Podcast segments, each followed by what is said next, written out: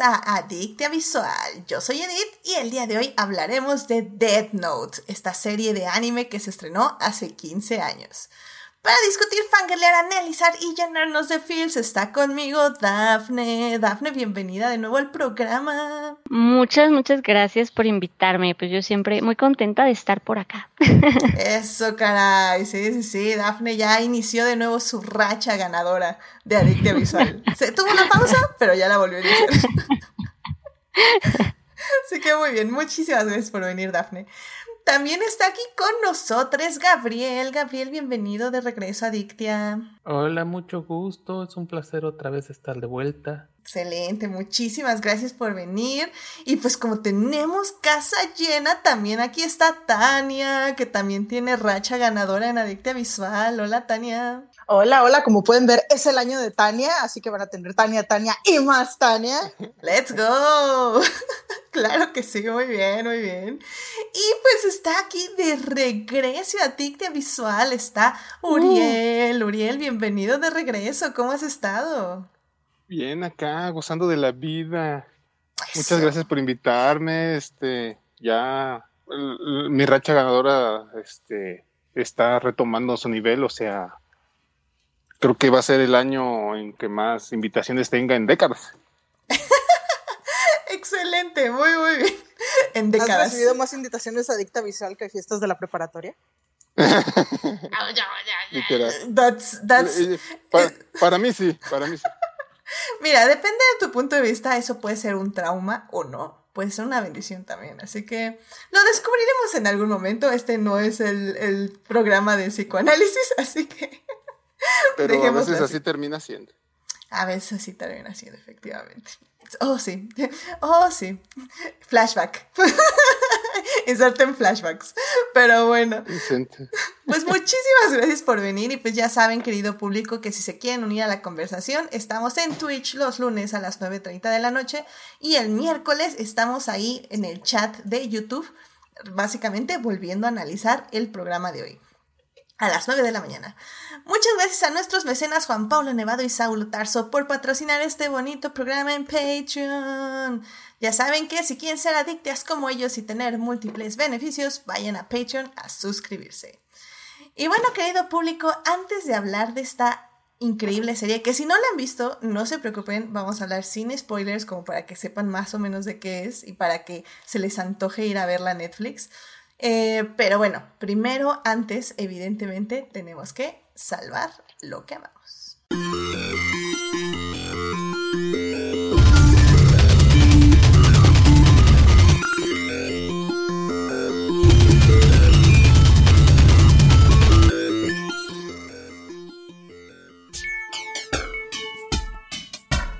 Bien, ya estamos aquí para salvar lo que amamos. Dafne, ¿qué te gustaría compartir con el público esta semana? Pues yo y eh, prometo que en algún momento recuperaré mi mente, pero el domingo fueron los Tonys. El domingo fueron los Tonys, entonces, eh, pues yo traigo todas las cosas musical y todo lo bello del mundo, pero eh, sobre todo quiero, quiero compartirles, porque justo el, domingo fueron los Tonys, o sea, ayer, ayer fueron los Tonys, y eh, pues Toby Marlowe, que es eh, pues co-creador, escritor de Six, de musical, o el musical Six, pues se convirtió en el primer compositor no binario en, la historia. Compositores. Eh, no, binaria, en la historia en, ganar. Entonces, eh, pues igual ahí haciendo, haciendo historia, Toby Marlowe. Y pues sí, eh, ganó justamente por la música y letra de, de, Six. Y pues yo soy muy fan de Six, soy muy fan también de, de Toby Marlowe y pues me dio mucho gusto, mucho, mucho gusto que se llevara ahí su, su Tony y pues nada, haciendo historia como persona no binaria. Me dio mucho Bravo. Let's go, muy bien, muy bien. Mira qué emoción este que los Tonys estén celebrando tantas personas. Sí, no. Y su, la verdad es que digo, eh, fue a mí me gustó, la verdad me gustó mucho la ceremonia. Sí, no sé, tiene una vibra como muy, muy, bonita, es pura emoción, puro amor y mucha, mucha comunidad LGBTQ. Este año la verdad es que sí, también ganó ahí este a Strange Loop con este escritor pues también gay, entonces mucha, mucha comunidad LGBTQ y pues celebrando, celebrando diversidad y celebrando puro, puro amor. La verdad es que muy bonito. Eso, muy bien, muy bien. Muchísimas gracias, Dafne. Y bueno, pues este, pues vayan a checar también todos los les ganadores de los Tony Awards. Perfecto, pues Gabriel, ¿a ti qué te gustaría compartir con el público esta semana? Pues como mencionaste que debía ser una serie de temática del Pride Month, a mí se me ocurrió recomendar una serie que vi hace muchos años, pero lo había olvidado. este, la volví a ver hace poco, que es uno de los grandes clásicos y una de las obras más extrañas que han salido de Japón, que me parece correcto considerando el tema de hoy, que es Revolutionary Gear Utena, de Kunihiko Ikuhara. Ikuhara. Esto es uno de esos animes que fueron muy importantes en los noventas. Eh, el creador es famoso sobre todo porque, porque trabajó en las primeras temporadas de Sailor Moon y fue muy famoso que tuvo muchos problemas creativos en su momento, hasta donde yo recuerdo. Y con Revolución de Utena, ahí es donde llevó a cabo la gran mayoría de, las, de los temas que le interesan, el resultado es una serie muy extraña en muchos sentidos, de muchas alegorías, temas este, escondidos. Hay mucho texto, subtextos y, es, y puede llegar a ser muy confuso porque hay combinación de shadow theater, un tipo de obra, estilo de obra de teatro japonesa que no recuerdo, creo que Tania se acuerda que es. Es este, entonces es una serie que es muy extraña en muchos aspectos y un poquito larga para mi gusto también. Y sin embargo, es bastante interesante en la manera como trata, por ejemplo, eh, sus elementos queer, porque es una serie bastante gay, la verdad. Es una de las series más gays que salieron de los noventas. Este, es una serie que habla de muchos temas, desde la necesidad de querer salvarse a sí mismo, de la, de, eh, la necesidad de quererse a sí mismo, de la exploración de la sexualidad, de la exploración de uno mismo, de las razones por las que uno puede llegar a odiarse o las razones por las que uno llega a sentir dolor y problemas externos. Y puede demandar un poquito de trabajo del espectador en ocasiones, pero yo creo que es muy eh, si te animas y lo ves, es una muy buena recompensa para el espectador, tanto la película como la serie. Eh, no sé cómo verse en México, pero yo sé que Crunchyroll la tiene en Estados Unidos, así que ojalá se acuerde Crunchyroll de traerlo a México de nuevo. En México tienes que recurrir a tu amigo Jack Sparrow, pero es posible encontrar una versión pirata con doblaje. Ajá. Eh, los nombres son muy extraños, a mucha gente le causan cringe. La traducción es variada, aunque puede ser muy interesante, y de hecho las voces en sí son muy agradables, o sea, el trabajo de doblaje, la verdad, sí es bastante bueno en cuestión de que los actores sí se toman en serio su trabajo. La traducción, hay gente que podría estar en desacuerdo, pero lo que es, por ejemplo, o sea, escuchar que las voces que no, no están no están actuando como una obra de secundaria, o sea, es un, es, es un trabajo, están haciendo un trabajo profesional y los actores son voces que les quedan bastante a la serie. Pero pues también se puede oír en japonés, ¿verdad? También con tu amigo Jack Sparrow o, las, la, o la puedes mandar pedir a Estados Unidos por parte de Nozomi, obviamente solo en inglés y en japonés. Eh, la verdad yo no vi la versión doblada, o sea, vi como tres o cuatro episodios en la época del Canal 5, que ya hay hace 20 años, más. Pues, no, ya llovió. La pasaron, la pasaron, según me, dicen, la pasaron completa en el Unicable, pero yo nunca la vi completa. Yo llegué hasta el puro inicio del último arco y de ahí se cortó. Hay gente que jura que vio la mitad del último arco y hay gente que jura que está completa. Pero la, cosa es que mientras, mientras cada vez que la repetían ponían unos capítulos. Ajá. Sí, Pues es lo que hicieron con Digimon. Bueno, ya me estoy alargando mucho. sí, sí, pero fue, un caso muy particular. Pero si les da curiosidad, básicamente Anti es la voz de Kodashi de Ranma y no es ridículo, le queda muy bien. Muy bien. Perdón que meta mi cuchara, Edith. Nada más un comentario rápido. Adelante. Eh, hay una clara referencia a Utena en Shira, el final. Sí. Sí, fue de las influencias. y de las escenas finales es una copia casi.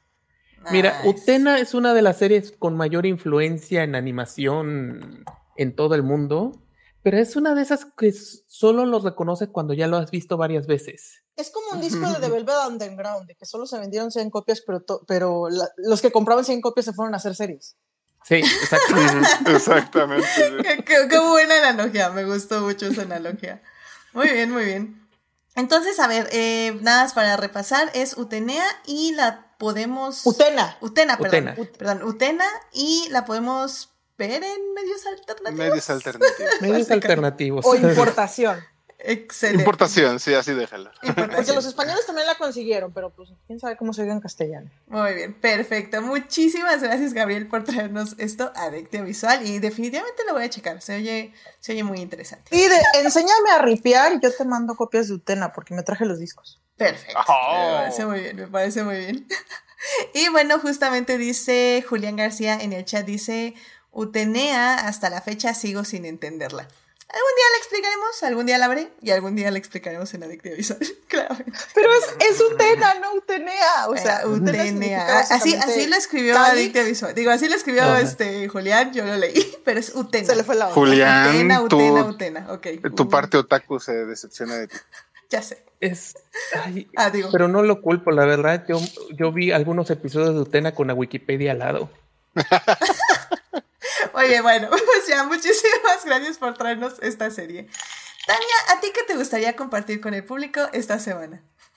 Hola, hola. Pues esta semana también les traigo cómics, porque alguien tiene que hablar de los cómics. Uh. Y como también ando llenando un bingo, y, la vez pasada que hice una recomendación, les recomendé una mujer trans, Sophie Campbell. Esta semana ahora les traigo a alguien NB. Su nombre es Ro pero los cómics los puedes encontrar bajo el nombre de Rosalarian, porque pues obviamente si buscas Ro, vas a batallar mucho, ¿verdad? Y Rosalarian era un nombre de usuario que tenía de mucho antes. Eh, en las redes usa los pronombres relacionados a they, pero pues como estamos hablando en castellano, voy a tratar de usar lo más cercano, que son los, e, los derivados de ella. Eh, Ro empezó con un webcómic en el 2002, como pueden ver, pues ya llovió, hace 20 años cuando estaba en la preparatoria. O sea, e, e, es básicamente del, una situación muy típica de los webcomics de, de tus niños prodigio que empezaron en la preparatoria y siguen haciendo cómics. Y la mitad transicionaron, y no es broma. Pero bueno, estoy divagando. Y desde entonces, pues obviamente ha hecho más trabajos de cómics. En algún momento creo que se ganó un Emmy, pero creo que el Emmy no lo ganó en cómics. No sé en qué rayos se ganó el Emmy porque no lo dijo bien.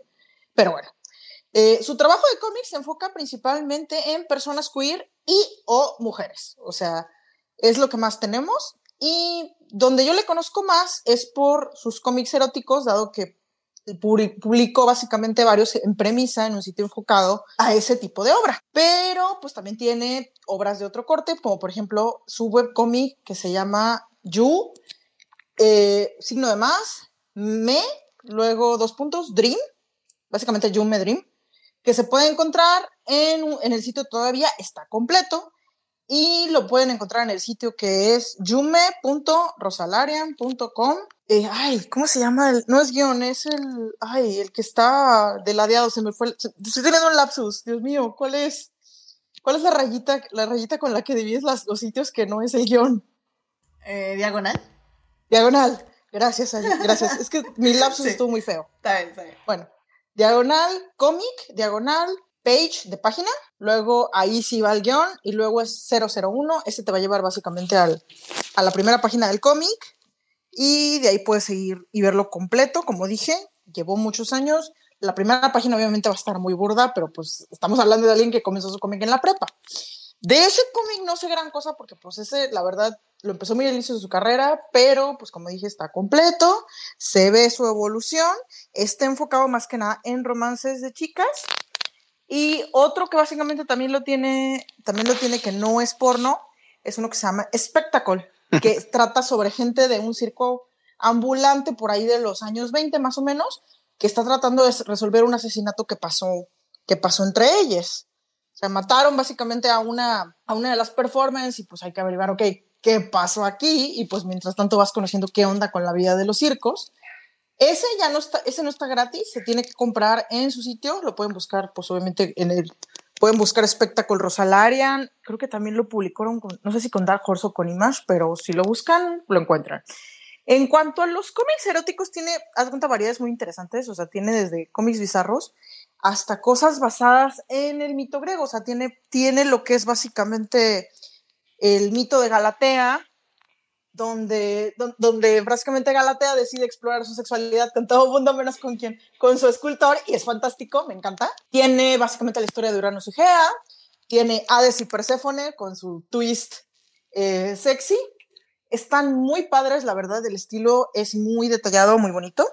Y también de de uno más largo y que también ya está completo, es el de Lady Eudora Handy, que es de temática lésbica BDSM. Ese se me hizo padrísimo porque tiene un estilo, es en blanco y negro, pero tiene un estilo bien preciosista, bien interesante. Los personajes son súper variados. Y, y, pues básicamente tenemos como que la historia de tu exploración sexual victoriana, de, de, ah, sí, la perfecta esposa victoriana que está aburrida sola, eh, su vida sexual es terrible, y hasta que llama la atención de una señora que, todo, que tiene muy mala reputación, pero que tiene mucho dinero, y no puede evitarse más que sentirse atraída al mundo de esta señora, del que tal vez no hubiera sido buena idea acercarse, pero termina descubriendo mucho de sí misma, de la sexualidad, eh, e incluso, pues, es un, es un viaje algo agridulce, o sea, descubre tanto lo bueno, lo malo, pero pues tranquilícense, al final de todo va a haber, un, va a haber final feliz, eh, pun intended, y la verdad está padrísimo, yo lo recomiendo mucho, vale la, vale la pena. Muy bien. y pues, pues aquí les dejo. Se, se oye muy, muy interesante, al final del día creo que... Eh, hay este discurso, ¿no? También en TikTok, en todo esto de... Y que creo que lo lo podíamos haber también tocado un poco el programa pasando en el Salvando lo que amamos, en el Salvando lo que amamos de Melvin, que, justamente a veces se estigmatiza mucho eh, como el lado de la sexualidad y el erotismo, ¿no? De la comunidad LGBT. Porque básicamente casi siempre es como lo único en lo que se basa, ¿no? O sea, lo único que mucha gente quiere, o más bien como que mucha gente tiene el estigma justamente en esto y casi siempre por eso se trata de ocultar. Pero al final del día es lo que dicen muchas personas, ¿no? Que eso es básicamente otra vez como volver al closet, entre comillas. Entonces que también el erotismo y todo eso, al igual que con las relaciones heteros, eh, también tiene que ser parte. Entonces me parece muy, muy interesante. Al final del día esto es como más, este, más como con copita de vino que por ejemplo AO3 y y sus tags pornos también, que son muy interesantes. Así que nos lo... Ah, no, no, no crean, no todo sofisticación. O sea, tiene, tiene, entre sus cómics temáticas que básicamente podrían salir de cualquier tag extraño de la OE3. Yo, sé que, el, yo sé que el, de Lady Aurora lo hice sonar muy clásico, pero, pero no, o sea, a, Rosa, a le gusta divertirse y le gusta que su audiencia también se divierta, o sea pero, pues, digo, a la hora de la hora las descripciones suelen ser muy, ayudan mucho como para saber si este cómic va a ser chusco, serio, pero eso sí, casi siempre todo, todos los eróticos prometen y cumplen. Excelente. Pues me parecen grandes recomendaciones. Evidentemente vamos a buscar todo, todo esto. Y pues muchísimas gracias por recomendarle, Tania. Claro que sí. Uriel, ¿a ti qué te gustaría compartir con el público esta semana? Eh, bueno, pues este, de mi parte les voy a hablar un poquito del, de ese Pride es una antología que comenzó su publicación el año pasado, precisamente en junio, eh, que trataba de abordar historias relacionadas a personajes eh, de la comunidad LGBT eh, y pues también tratar de darle un poquito de espacio a los creadores, ¿no? Que son miembros de esa comunidad. Fue pues bien recibido el año pasado y este año pues vuelve a publicarse esta antología de historias y hay una en particular que es la que quiero mencionar es una especie de cómic, eh, mini cómic, ¿no? Este autobiográfico de una personalidad del ámbito de los cómics, bueno, del, del entretenimiento, ¿no? Este lo escribió el actor de voz de Batman de la serie animada de los noventas, Kevin Conroy. Él es abiertamente gay. Está dibujado por, ay, no me sé su nombre, Jay Bone. Y bueno, pues es una historia pues muy introspectiva, muy conmovedora. Nos platica pues de su vida, ¿no? De pues de sus inicios como actor, de todo lo que batalló, ¿no? Por, por este, crecer, pues sí de por sí, ¿no? Hoy en día es complicado. Crecer en la época de los 50, 60, estar trabajando en los 70, este, vivir de, de cerca, literalmente de frente de aquella eh, epidemia tan horrible de SIDA, ¿no? De los 80. Él, él, cuenta cómo, pues literal, veía cómo sus amigos pues iban desfilando hacia, hacia los funerales, ¿no? O sea, casi cada fin de semana enterraban a alguien. Y pues él provenía de una familia pues enteramente católica, ¿no? Y además muy problemática, o sea, él estaba atravesando por la, el divorcio de sus padres, su papá era alcohólico, empedernido, su hermano tenía esquizofrenia, entonces pues, pues pobre, ¿no? O sea, sufría por todos lados y además pues su identidad pues estaba pues ahí en conflicto, ¿no? Y pues nos platica varios pasajes de su, de su vida más que nada ya adulta, de cómo a pesar de que en realidad pues él no, como tal no lo ocultaba, pero pues tampoco hablaba abiertamente de eso, ¿no? Y pues sí menciona cómo si bien públicamente la gente pues no sabía, pero en la comunidad de actores pues se sabía, ¿no? y pues tenía que soportar malos tratos, le, decían usualmente esa palabra tan fea en inglés que no, yo creo que mejor no digo, pero empieza con F, para referirse a, alguien gay, ¿no? Allá despectivamente. Y pues, pues eso le dolía mucho, ¿no? Y lo incomodaba. Y pues, pues eh, incluso por simplemente hecho de ser gay, pues perdía papeles. Nada más por eso, cuando se enteraba el, el, director o no sé. Entonces, pues, y pues de repente pues le cayó esta oferta, ¿no? De ser la voz de Batman.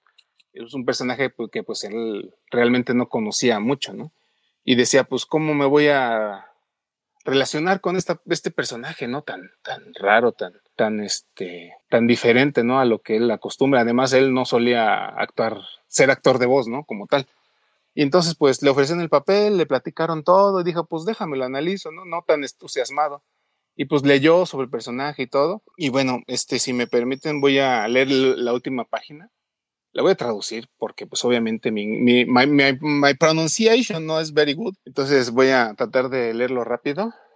Dice que pues empezó a pensar, ¿no? Este, se informó de, de, la, de la situación que vivía sobre todo Bruce Wayne, ¿no? De niño, cuando sus padres pues fueron asesinados en frente de él. Y, él menciona, ¿no? Y me imaginé a mí mismo como el joven Bruce atestiguando cómo mis padres eran atacados enfrente de mí. Me vi a mí mismo viendo a mis padres este, eh, tirados en el suelo, ¿no? Llenos de sangre en la, en la suciedad del callejón del crimen. Dice, y me vi a mí mismo viendo a mi padre eh, tirado en una cama, de borracho, en una piscina de su propia sangre seca. Como Bruce, lo sostuve, lo le di confort con mis brazos y como Kevin eh, lo acuñé en, a, mi padre ensangrentado mientras él se aferraba a la vida. Como Kevin, sostuve a Chris, su hermano, lo acuñé mientras él las voces plagaban su cabeza y, gritaba. Como Bruce, me sentí desorientado y perdido, no seguro de mi identidad, y si mis mientras mis padres fueron cruelmente arrancados de mí, me sentí desorientado y perdido como un actor cuya identidad estaba siendo arrancada de mí. ¿Fue acaso mi rostro público o fue mi rostro privado? ¿Acaso habré hecho muchas promesas? Mi corazón se aceleraba. Sentí como mi cara se enrojecía. Mi respiración se hacía más profunda y empecé a hablar. Una voz que no reconocí. Salió de mí, era seca, era retumbaba, era muy grave un, sonido que, eh, ¿cómo se dice? Que sacudió mi cuerpo. Parecía un rugido de años de, de frustraciones, de confusión, de, de, negación, de amor, de deseo. ¿De deseo de qué? De un ancla, de una sensación de, de seguridad, de identidad. Sí, puedo relacionarme con esto. Es un terreno que conozco bien. Sentí como la voz de Batman salía desde mí. De, ¿cómo se dice? Desde lo más profundo de mí. Y fue como el hecho de interpretar este personaje le ayudó a él mismo a, superar, ¿no? Sus, sus traumas y, y, como él dice, ¿no? Lo usó como un ancla para, pues, para superarlo y, y seguir, salir adelante. Wow, no, pues qué increíble pasaje. La verdad está, está muy, muy padre. Es Kevin Conroy, ¿verdad? ¿Correcto? Ay, wow. Sí, no, qué, qué bonito. Muchísimas gracias por compartirnos ese pasaje y pues ahora sí que sí, como, como cada persona va superando, ¿no? Sus propios obstáculos y va poco a poco pues saliendo adelante, como quien dice, ¿no? Pues muchísimas gracias, Uriel, por compartir esto con el público y pues con nosotros también. Bueno, pues ya para cerrar esta bonita sección, eh, querido público, eh, yo nada más les iba a hablar rápidamente de un TikToker, porque TikTok es lo máximo, ya saben. y nos rejuvenece a todos. Nos rejuvenece. sí, es un TikToker que yo creo que debe tener como nuestra edad, básicamente. Bueno, mi edad al menos o un poquito más. Oh, sí, sí, yo sé, millennial, pero eh, la verdad es que sí es su contenido. los, niños nos van a tratar como, como nosotros tratamos a los, a los mayores en Facebook. Ya van a decir, ay, ya se arruinó TikTok porque llegamos nosotros. De hecho, no lo dicen, pero no importa, porque este cuate hace contenido muy amigable para la generación Z. Son TikToks muy cortos. Eh, muy concisos y como muy, este, muy bien redactados. Y básicamente lo que hace es poner noticias LGBT. Eh, casi siempre de Estados Unidos, pero luego también mete algunas internacionales, algunas buenas, algunas malas, entre noticias, datos curiosos, eh, figuras históricas que no sabían que eran LGBT, etc, etc. Y creo que lo hace muy muy bien. Su nombre es Josh Helfgott. Eh, se los voy a dejar ahí, ya saben, en los posteos para que lo vean. Y, y, bueno, pues la verdad es que vale la pena. O sea, al final del día luego a mí sí me sorprenden justo esos posteos que pone luego de... Eh, ¿A que no sabías que estas tres figuras eran LGBT? Y te dice William Shakespeare y yo... El Doctor Jueza me lo enseñó, así que no hay problema. Este, John, John F. Kennedy, ¿qué? entonces, o sea, hay, hay cosas que, y luego, si quieren, porque como digo, sus videos son muy cortos y muy concisos, pero luego, si quieren, pueden en el mismo TikTok, así poner, no sé, John F. Kennedy gay o algo así, y les va a salir seguramente un video de alguien explicando eso a fondo y por qué sí es cierto, etc. etc. Entonces, creo que este es muy, muy valioso eh, justamente este tipo de personas en TikTok eh, y en otros medios para jóvenes, sobre todo ahorita creo que en Estados Unidos que están todos estos problemas conservadores y que por ende nosotros también aquí en, nosotros también aquí en México los tenemos, aunque sea menos mediático, pero también tenemos problema de mucha homofobia, sobre todo en la política y, y creo que también este tipo de figuras anima a la gente joven ya meterse más en la política y a, nosotros también, gente que pues a mí igual me cuesta mucho trabajo entenderlo en el aspecto de que sí importa que estemos ahí em, involucrados porque las decisiones que están tomando esta gente grande, mayor, boomer y Gen Z y algunos millennials también, nos van a afectar en la larga. Entonces, eh, me parece un gran TikToker, váyanlo a checar, vayan a checar sus TikToks. Como digo, son muy amigables, muy digeribles, no les estoy dando así nada de análisis profundo, pero ahí en el mismo TikTok pueden luego buscar eh, videos acerca de lo que él habla, que ya sea un poco más a profundidad. Así que es Josh Helfgott y está ahí en TikTok. Y bueno, querido público, ya con eso podemos pasar al tema del día de hoy. Así que bueno, pues vámonos a hablar de cine.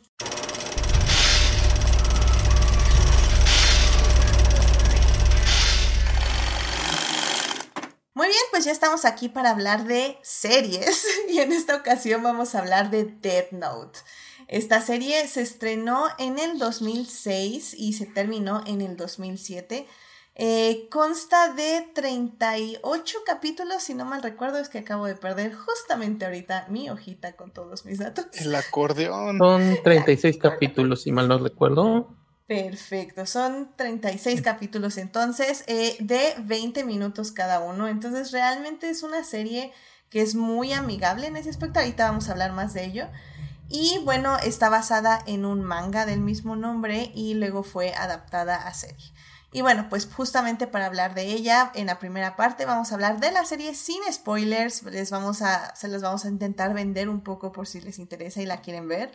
En la segunda parte ya vamos a hablar con spoilers de todo lo que pasa dentro de la serie y por qué eh, atrapó a tanta gente en un inicio. Y en la segunda parte, en la tercera parte, perdón, ya vamos a hablar del legado y pues de todo lo que sucedió después de su estreno. Así que bueno, pues sin más, vámonos a la primera parte. It is not a donut hole, but a smaller donut with its own hole, and our donut muy bien, ya estamos aquí en la primera parte para hablar de Death Note, esta serie anime que se estrenó hace 15 años y que por cierto pueden ver en Netflix. En Netflix está toda la serie, está en su idioma original y también está doblada en diferentes idiomas por si no les interesa. Como siempre, yo recomiendo que la vean en su idioma original. Y sé que cuesta un poquito de trabajo porque sí hay que estar viendo los subtítulos porque de repente te acuerdas que no sabes japonés y ves a otro lado y es como, oh, espera, no entendí lo que pasó. Entonces, tienes que regresar a ver la serie. Que como bien decía Carol cuando hablábamos de K-dramas, eh, también te ayuda mucho a concentrarte. Eh, así que si andan como muy disperses y así, creo que ver series en su idioma original eh, ayuda a que uno se, se concentre más en, en la serie. Eh, sobre todo si no conoces el idioma, claro, ¿no? Pero bueno, em, pues Gabriel, no sé si te eh, gustes hablar un poquito del manga o conozcas un poquito del manga en el que está basado, nada más como para que darle una referencia al público que no ha visto la serie, ¿de dónde se basa esta? bueno, la serie está... Es una de estas series que tiene dos autores. Por un lado está escrita por Sugumi Oba, y por otro lado está dibujada por Takeshi Obata. La dupla de Oba y Obata es una dupla que ha demostrado ser muy exitosa porque aunque no han trabajado los dos juntos más que en tres ocasiones, en las tres, al menos en dos de ellas sí ha sido muy exitosa. Su primera colaboración fue precisamente Death Note, luego hicieron Bakuman que tiene un tono y una... es un tono completamente diferente a Death Note. Y luego trabajaron en otra serie llamada Platinum M, que no recomiendo ver para nada porque es, es, digamos que es todo lo contrario a Death Note en cuanto a calidad.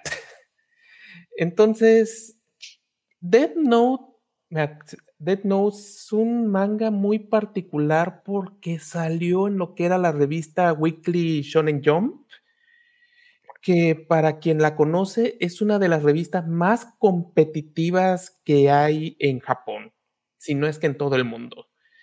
Estamos hablando de la revista que publica cosas como One Piece, Naruto, Bleach, este, en su momento publicó Dragon Ball, Slam Dunk, y tiene la particularidad que cada cierto tiempo trata de experimentar o trata de variar a su catálogo y no siempre con mucho éxito. De hecho, es muy común que al menos, si no es extraño que si estrenan 10 series al año, 8 sean canceladas en menos de un año. Entonces es, entonces es, un, es una competitividad bastante fuerte y si la serie tiene éxito, significa que puede durar muchos años o puede ser, incluso puede llegar a ser una verdadera bomba. Y el caso de Death Note fue una completa bomba, porque hasta para los estándares de la Shonen Jump, de la Weekly Shonen Jump, fue un mega hitazo. Eh, aunque fue un run corto, porque en realidad fue un run corto para los estándares que puede llegar la revista, Solo tuvo 108 capítulos oficiales en un periodo de tres años, algo muy raro que ocurra en la Weekly Shonen Jump si es un manga como de este tipo. Pero en menos de, en ese periodo vendió más de 30 millones de ejemplares, al menos en Japón. O sea, 30 millones de ejemplares es muchísimo. O sea, es este, yo creo que la mitad de las editoriales en Estados Unidos matarían a toda su familia nada más por la mitad de esas ventas en uno solo de sus títulos. Si Batman vende 300 mil copias en un solo mes, le fue bien. Exactamente. Entonces, aquí estamos hablando que con solo 12 tomos y, un, y uno más que serían 13, que ya sería un, un agregado que se hizo, vendió 30 millones de ejemplares y se sigue vendiendo. Para que se den una idea qué tan exitoso es Death Note como manga y solo como manga, en México ya se publicó en Pit. Panini lo volvió a sacar y acaba de anunciar que van a sacar una edición de lujo. O sea, se ha editado tres veces en México y se sigue vendiendo. Así de con eso nos damos una idea de qué tan exitoso es. Y es, y, la verdad es muy comprensible, porque la verdad es una, por un lado, es una, aunque está dirigido a, una, a un público adolescente, porque es eso, la Weekly Shonen Jump está dirigido específicamente para niños y adolescentes. También tenía un tono como muy oscuro que iba muy acorde a la época en que de Estamos hablando de finales de los 90, principios de los 2000. Estamos hablando de un Principios de los 2000, no empezó en los 90, empezó en los 2000. Sí, finales de los eh, principios de los 2000, estamos hablando de 2003, 2006, estamos hablando de un periodo muy específico, o sea, estamos hablando del post, no, el post 11 de, el 11 de septiembre, la reelección de George Bush, la guerra de Irak, la sensación de una sensación terrible de una injusticia prevalente en todo el mundo, también estamos hablando de. Ya es, tú, Tania, sabes si ya era, ya se estaba popularizando el hot, topic. ¿Cómo se llama esta? Eh, sí, de hecho estaba en su cúspide. Básicamente, en hot, cúspide, hot, topic, estaba en su cúspide. Y, y, básicamente lo que era el emo empezó, empezó básicamente a inicios del 2000 y también su cúspide en Estados Unidos la tuvo por ahí del, empezó su cúspide en el 2004. Ajá. Y, y más que nada en Japón estaba lo que le llaman la generación perdida, todos los chavos que crecieron después de que se reventó una burbuja económica y de inmobiliarias, agua Ciudad de México, porque para esa vas. Ajá. Pero sí, o sea, todos, toda una bola de chamacos que tenían prometido una bonanza y salían y muchas veces no podían pasar el examen en la universidad, o si pasaban el examen de la universidad, los trabajos ya no, los, ya no les garantizaban que los iban a cuidar. Había mucha, mucha, mucha presión solo para entrar a la mejor preparatoria, o sea, fue una época con mucha presión. Entonces es una, es un, es como la serie salió justamente en un momento perfecto a nivel internacional, no solo en Japón, pero sobre todo en Japón, pero a nivel internacional había, salió justo en un momento perfecto, porque diría que estaban todas las condiciones económicas, culturales y sociales para que la serie explotara, y vaya que explotó. Y es que la verdad, si uno ve Death Note, no voy a extenderme mucho, pero por ejemplo, tiene diseños que apelan mucho a, los adolescentes de la, de la, a los adolescentes que consumirían mucho Hot Topic. Apelaba mucho a toda la cultura emo. A, los niños góticos les gusta y a los niños no góticos los hace pensar, pensar que tal vez se vería chido. Sí. Exactamente. Entonces, a nivel visual es, a nivel visual eh, es excelente y a nivel narrativo, aunque yo tengo, yo no soy fan de OVA por muchas razones, pero a nivel narrativo, especialmente en los primeros siete tomos, es una serie de una maravilla, de una gran intriga, porque aunque es uno de esos casos muy curioso porque casi todo el manga es puro hablar, hablar, hablar, hablar, hablar, hablar, es puro diálogo, exposición y todo, pero tiene, logra hacer ese juego del gato y el ratón que hace que funcione muy bien. Entonces, por mucho tiempo ayudaba a, que no fuese aburrido. Entonces había una, esa sensación de que había una lucha entre personajes que iba acompañado con un dibujo bastante agradable para, para la época. Y llegó, no, me, no quiero sonar insulto, no quiero que suene insulto, pero sí ayudaba a muchos de sus lectores a sentirse inteligentes, sobre todo si alcanzaban a, adivinar algunos de los giros de tuerca. Y entonces yo diría que fue, era una serie que salió que era, era una serie que su lectura era muy agradable. Y por eso yo diría que aunque siento que se alargó un poco, al mismo tiempo es increíble que solo haya durado 12 números. En, la, en la Shonen Jam, si tienes éxito, lo normal es que te van a extender hasta que el autor caiga muerto o enfermo o ese arte, lo que pase primero. Y básicamente en Death Note, el, el autor logró montarse en su macho de que él quería 108 capítulos y 108 capítulos iban a ser. Que por cierto, 108 es un número significativo para el budismo y muy recurrente en Japón. En muchas series vas a encontrar cosas de 108 cosas, justamente por eso. Precisamente, por ejemplo, en los famosos rosarios que tienen las 108 perlas, hace mucha referencia a ese tipo, sobre todo en los esos de exorcismo y paranormales. Lo que a mí me... Zodíaco. el de Shaka, por Dios. Ajá. Entonces es como que, mira, eh, lo normal en A Shonen Jump es que si te va bien a tu serie es ya hiciste 28 números mínimo. Si hiciste 30, 40 números, no te sorprendas porque eres un megajitazo. Hay casos donde puedes durar este, o sea, digamos Digo, 50 volúmenes ya se considera, ya se considera muy ambicioso y solo los que tienen más paciencia pero digamos que es normal que, que los, las series suban arriba de 20 volúmenes, fácilmente. Ajá. Digamos que entre 20 y 40 es lo normal. En la, en la Weekly Shonen Jump si eres un megajitazo. Y Death Note logró mantenerse en un punto bajo. Ahora, rápidamente para señalar, Death Note de hecho fue tan exitoso que no solamente recientemente se hizo la infame adaptación en Netflix, o sea, Death Note tuvo adaptación a novela o light en forma de light novel, cosa mega popular. Más bien, continuación de novela, adaptación a película en Japón. ¿Ves? tres adaptaciones. Continuación de la novela de la película de Japón. Ajá. O sea, tuvo. Ahí está. Ahí está un musical de Death Note. Hay un musical. Pero pues en Japón cosa tiene teatro musical, o sea, eso ya es normal. ¿Dónde? Eso es ya, normal. Ahora, se cancela el programa, voy a ver el musical de Death Note. De hecho, yo no sabía, apenas me estoy apenas me enteré en la mañana que de hecho hasta hay una adaptación con actores de la serie. O sea, es una una adaptación con actores de la serie igual. Ajá, o sea, es un mega quitazo y sigue siendo un quitazo. Diría que ha disminuido un poco con el tiempo su popularidad, no en el sentido de que ya no es tan popular, sino que ya es el inevitable caso de que pues ya son 15 años. Entonces es...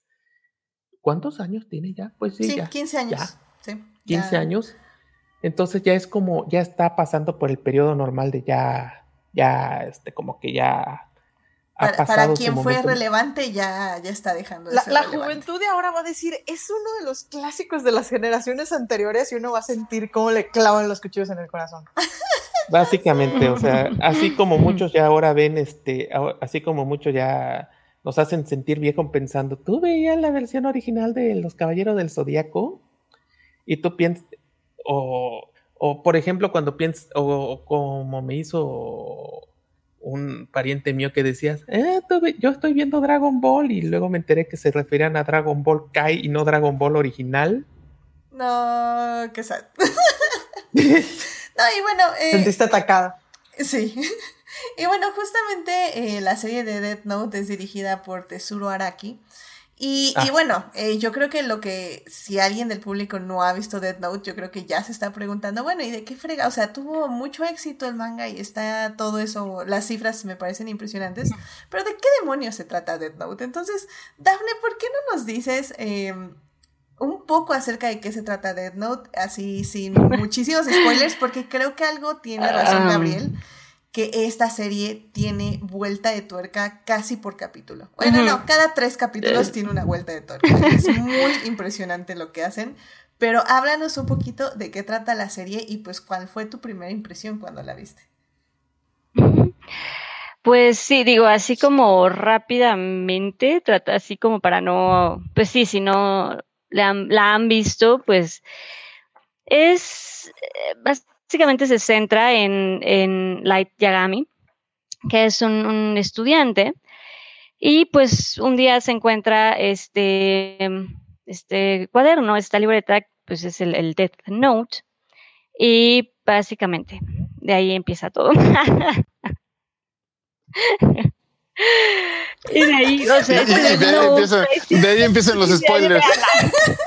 o sea, podemos decir que hace la Pero bueno, en esta, libreta, en esta libreta, básicamente, pues sí trae ciertas indicaciones de. Digo, esto viene en la sinopsis, creo que no, no se arruina tanto, pero sí, básicamente en esta libreta, en Death Note, ah, en este Death Note, pues eh, básicamente trae ciertas indicaciones como muy específicas de pues sí, básicamente si escribes eh, algún nombre en esta libreta, pues esa, esa persona a la que apunta, a la que anotas, eh, muere, ¿no? Tienes esta, te da esta capacidad de, de matar a alguien escribiendo el nombre en esta Death Note, en esta libreta. Y pues sí, ya de ahí, pues esto, este, pues sí, toda la, historia parte de ahí, en que a partir de que Light mí se encuentra esta libreta y pues el conflicto que va a pasar y pues ya vean, vean la serie. Pero yo, yo me acerqué a Death Note por... Ah, me acuerdo mi primo, mi primo. Dos segunditos, perdón, perdón, Daphne. O sea, creo que, mira, vamos a nada más a complementar que Light decide usar la libreta, decide usarla para castigar criminales y alguien va a intentar detenerlo porque dice que está moralmente mal andar matando gente. Lo cual es debatible en esta serie.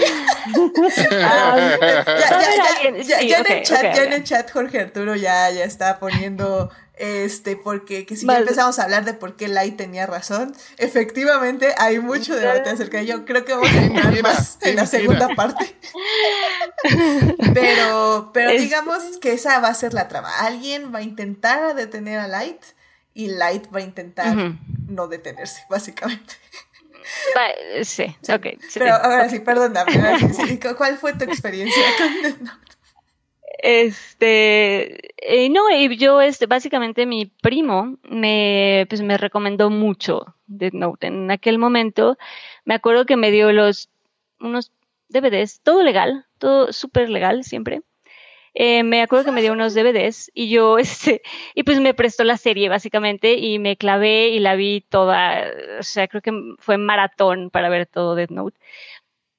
Y pues eh, me, me, atrapó justamente, digo, ya lo comentaremos eh, justamente más adelante, justamente a mí lo que me gusta es esto que propone la serie, este conflicto de, pues sí, este cuestionamiento de, bueno, y uno, ¿qué, qué haría si te encuentras pues con esta Death Note, ¿no? Si, de repente se te diera este, pues este, mm, pues esta maldición o poder, como quisiéramos eh, verlo, pero ¿qué harías, no? Como este dilema moral y esta lucha entre bien y el mal que está como muy retratada, eh, creo, en, en, en, Death Note. Y pues sí, básicamente eso es lo que a mí me, me intrigó. Y obviamente los personajes y, y que vamos conociendo, pues sí, nos vamos clavando en, este, en esta persecución de, pues si si van a encontrar o descubrir o no, o detener o no a, a, Light.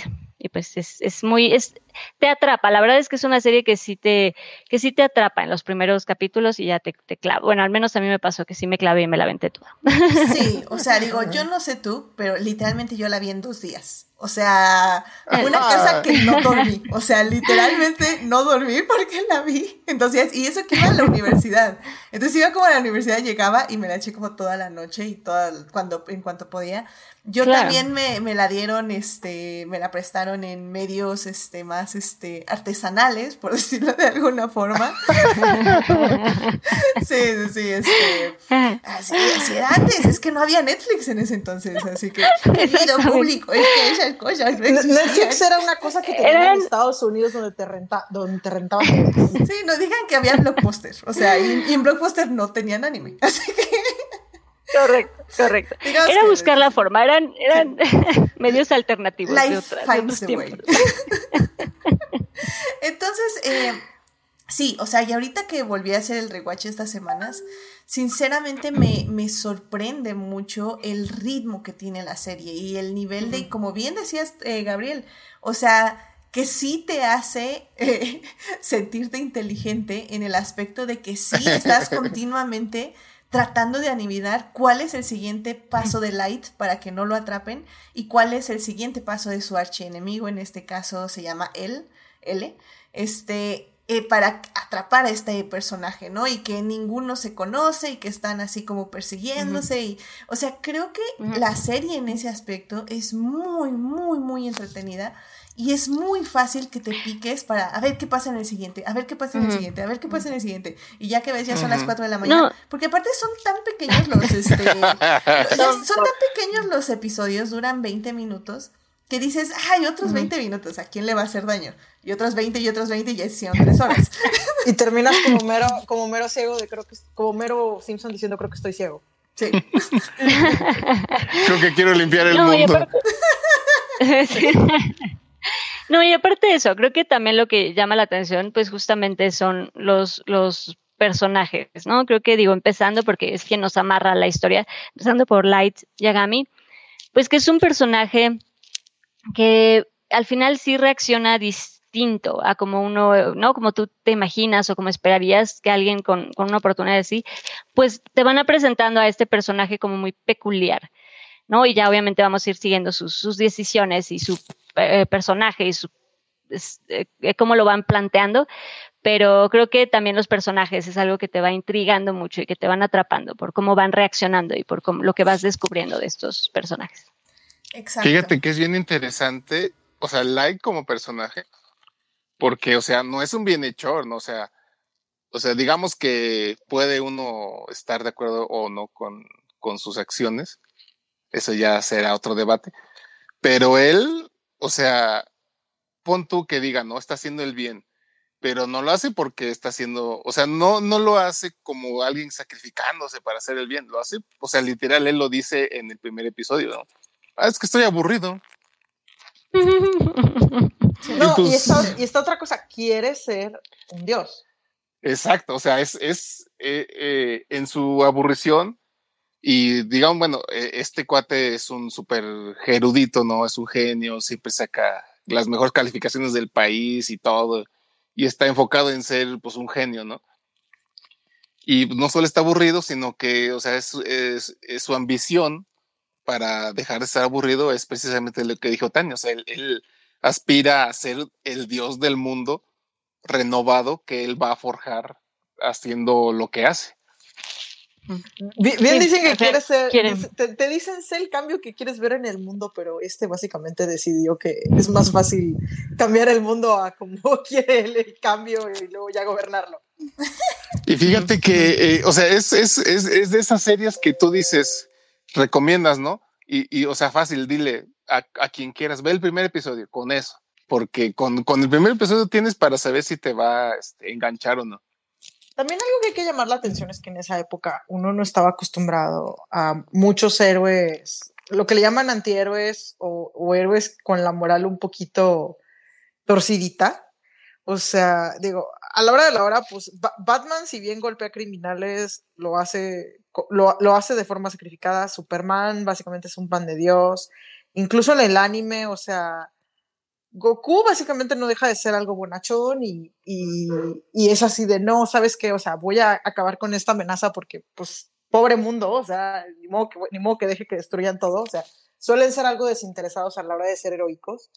Y llegar y encontrarte con este morro que, que uno pensaría, ay, no, pues, o sea, es un buen niño y resulta de, no, o sea, soy un buen niño por, por convenenciero, no por, no porque se me antoje hacer no, no porque se me antoje desinteresadamente ayudar a la gente. Eso es como que algo muy nuevo en ese momento. O sea, yo sé que ahorita ya no se siente tan nuevo porque estamos acostumbrados, o sea, ya ahorita lo de hoy básicamente son el héroe del Isekai que, que decide que, que va a querer conquistar ese mundo nuevo que conoce. Eso no era tan común en esa época. Sí había personajes que no eran así como que moralmente correctos todo el tiempo, pero eran más obras de culto y más que nada una dirigida a adolescentes donde, donde justamente la las intenciones no son desinteresadas, especialmente en la Shonen Jump, no era común. Es, es que hay que recordar quiénes eran los personajes de esa época. O sea, era, los personajes más vendidos eran, eran Luffy de One Piece, Naruto de. ¿Naruto? esa sí me la sé, esa sí me la sé juego de Bleach, o sea, eso eran los tres mangas más vendidos de la época. Y eran, sobre todo Luffy, eran básicamente panes de Dios, los mega sacrificados y todo eso. Entonces, un personaje de ese tipo era muy, muy raro. O sea, que quieren, que quieren mucho a ah. sus amigos, que, que, o avanzamos todos o, esto no va a funcionar. La verdad yo siento que hasta el día de hoy no hay personajes así, porque 100% Death Note, su protagonista, el de quien vemos los puntos de vista, quien va a manejar la narrativa, es técnicamente el villano. Que igual lo podemos discutir, pero técnicamente en papel es el villano. Y, creo que ahora podemos ver antihéroes y podemos como ver este lado, pero al final del día los antihéroes siguen siendo héroes, no son villanos. Digo, vamos a mencionar la terrible película de Joker y decir que, ok, ese es el punto de vista de un villano, pero sinceramente se me hace muy fresa en comparación, por ejemplo, a Death Note. O sea... Incluso... Es que incluso si trato de pensar historias donde la historia se relata desde el punto de vista del villano, creo que el único ejemplo que se me ocurre es el de el de el mm. Ghost King, que es un pinche desmadre de manga recién adaptado, porque en primer lugar es una adaptación de la novela, de la obra de teatro de Ricardo III. Ah.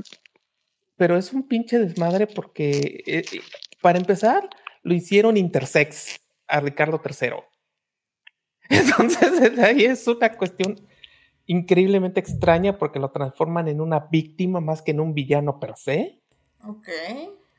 Entonces es como que imaginar toda la narrativa villanesca de Ricardo III, pero visto desde una perspectiva más trágica, desde su perspectiva. Entonces es no sé, o sea, ni siquiera en manga es tan común eso, la verdad, donde el villano sea el narrador. Solamente se me ocurre eso entre las recientes. Dexter vino después, acuérdense. Pero Dexter, I mean, sí, ok. Dexter, cuida a su gente cercana. Sí, exacto. O sea, creo que podemos darle sentimientos. Ajá. exactamente. Y Light. Y yo, francamente. Digo, para ser alguien que dice que no siente, la verdad cuida, mucho a sus cercanitos. Exacto. Es lo que iba a decir. Dexter es demasiado moral para ser verdaderamente amoral como se vende a sí mismo. Exacto. Y de hecho eso lo hablamos en el podcast cuando hablamos de Dexter. Vayan a checarlo. Ahí, este, ahí está en el canal. Eh, y sí, efectivamente. Creo que te puedes... El, el, asunto de Dexter es que empatizas con su humanidad. El asunto de Light en, aquí en Death Note es que empatizas por el objetivo que tiene.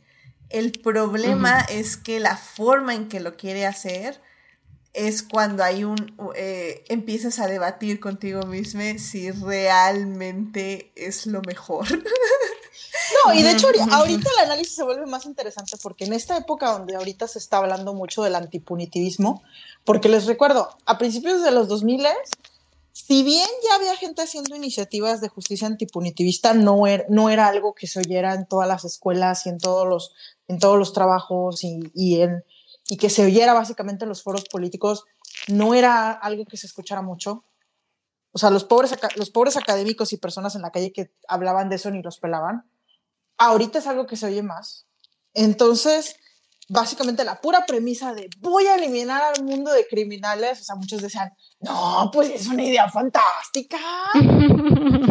De hecho, muchos la pregunta era más bien, ¿y cómo vas a hacer eso? No tanto si estaba bien.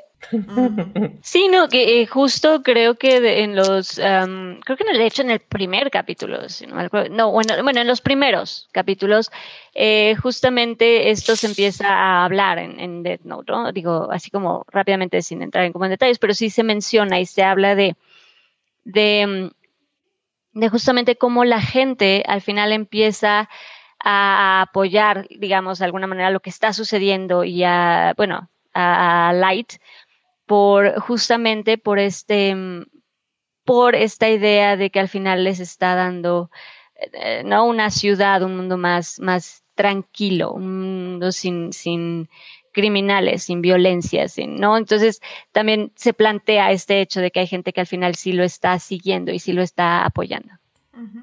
Y bueno, pues bien, queridos este, invitados, este, ya vámonos a hablar de la serie ya con spoilers, porque ya esto ya, ya se está metiendo este discurso en que se necesita hablar de spoilers. Así no puedo aguantar más. Ya no puedo aguantar más. Entonces, y bueno, a lo mejor. Sálvense, salven sus vidas ahora pueden. No, y a lo mejor lo que, lo único que yo diría antes de, digo, así como todavía sin spoilers, lo último, es eh, yo sí creo que den, denle oportunidad a los primeros, a lo mejor dos o tres capítulos, donde ya eh, conocen a este, ah, bueno, hay otro personaje que se llama L y ya que lo presentan, creo que se vuelve más interesante esta, pues estos, estas dos partes que van a estar este, luchando en todos los sentidos, ¿no? En inteligencia, en estrategia, en... Entonces creo que denle chance a los primeros dos capítulos donde se presenta este, esta otro, este otro lado, esta otra energía eh, para, para, para animarse, a ver si, si la siguen viendo. Sí, definitivamente, eh, la verdad, si, si no les convencimos, vénganse a ver con spoilers y ya, cuando ya digan demasiado spoiler, ya corran a verla.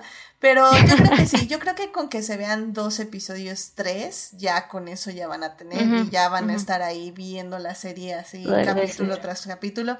Sé que 36 episodios suena muchísimo, pero sinceramente no es tanto, o sea Ay, actualmente eso ya es poquito. sí, ya, ya. Y son cortos. Y literalmente ahí se acaba. Ya no, ya no va a haber otra temporada. Espérame, yo. No, y son cortitos, ¿no? Son capítulos de 20 minutos. Sí, son de 20 minutos. Yo me estuve viendo como dos diarios y realmente se te va rapidísimo la serie. En serio, no, no hay ningún problema. La serie ya la mencioné, está en Netflix. Y pues la verdad. tienen que aplicar la Edith, ¿verdad? Pero. No, bueno, Edith, Edith de hace como 10 años y, o sea, cálmate, Edith. Este, pero no, Edith de hoy, este, sí se vio dos episodios por día, entonces fue como más tranquilo. Definitivamente la experiencia. Así de, agarren un fin de semana tranquilo y luego quizás un par de días entre semana para terminar. Exacto. No, no, se, no se fuercen, o sea, mientras, mientras sientan todavía la emoción, denle. Si ya se empiezan a cansar, pausa. Exacto, muy bien, muy bien. Entonces, eh, vayan a disfrutarla y pues ya, vamos a hablar con spoilers porque en serio, o sea, la serie es una cosa de adrenalina, de vuelta de tuerca tras vuelta, tras vuelta, tras vuelta. Y como bien dijo Gabriel, es un juego del gato y el ratón, de a ver quién se atrapa primero o bueno, sería del gato y el gato tal vez, porque... O, quién se equivoca primero. O quién se equivoca primero, lo cual también es muy, muy emocionante de ver. Entonces, pues bueno. ¿Y quién revela su identidad? Es, bueno, no es, es de descubrir literalmente quién revela su identidad primero, ¿no? Ese es como el, el, punto, que no pueden revelar su, su identidad. Exacto. Muy bien. Pues vámonos entonces ya a la segunda parte. Blow that piece of junk out of the sky. Muy bien, ya estamos aquí en la segunda parte y estamos hablando de Death Note, de sus 15 años de haberse estrenado la serie. Eh, la serie la pueden ver en Netflix, eh, ya mencionábamos, son 36 episodios de 20 minutos, se pasa rapidísimo. Y bueno, ya en esta parte vamos a hablar 100% con spoilers porque la serie en serio que atrapa y atrapa muy cañón, sobre todo por las vueltas de tuerca y estos juegos de estrategia de que, como decía Dafne, a ver quién revela su identidad. Y, es que la verdad creo que eh, es, la serie es muy clara, sobre todo los primeros episodios en las reglas que propone. Las primeras reglas siendo el Death Note, luego viene el asunto de los Shinigamis, y la relación que tiene el Shinigami con la Tierra y luego el propósito de Light y cómo el mundo va aceptando a este personaje que básicamente se dedica a matar a los criminales, criminales que a veces podríamos decir que ni siquiera fue un crimen tan fuerte, pues estamos hablando de robos, estamos hablando de cosas como menores y luego cosas que ya van escalando un poco más.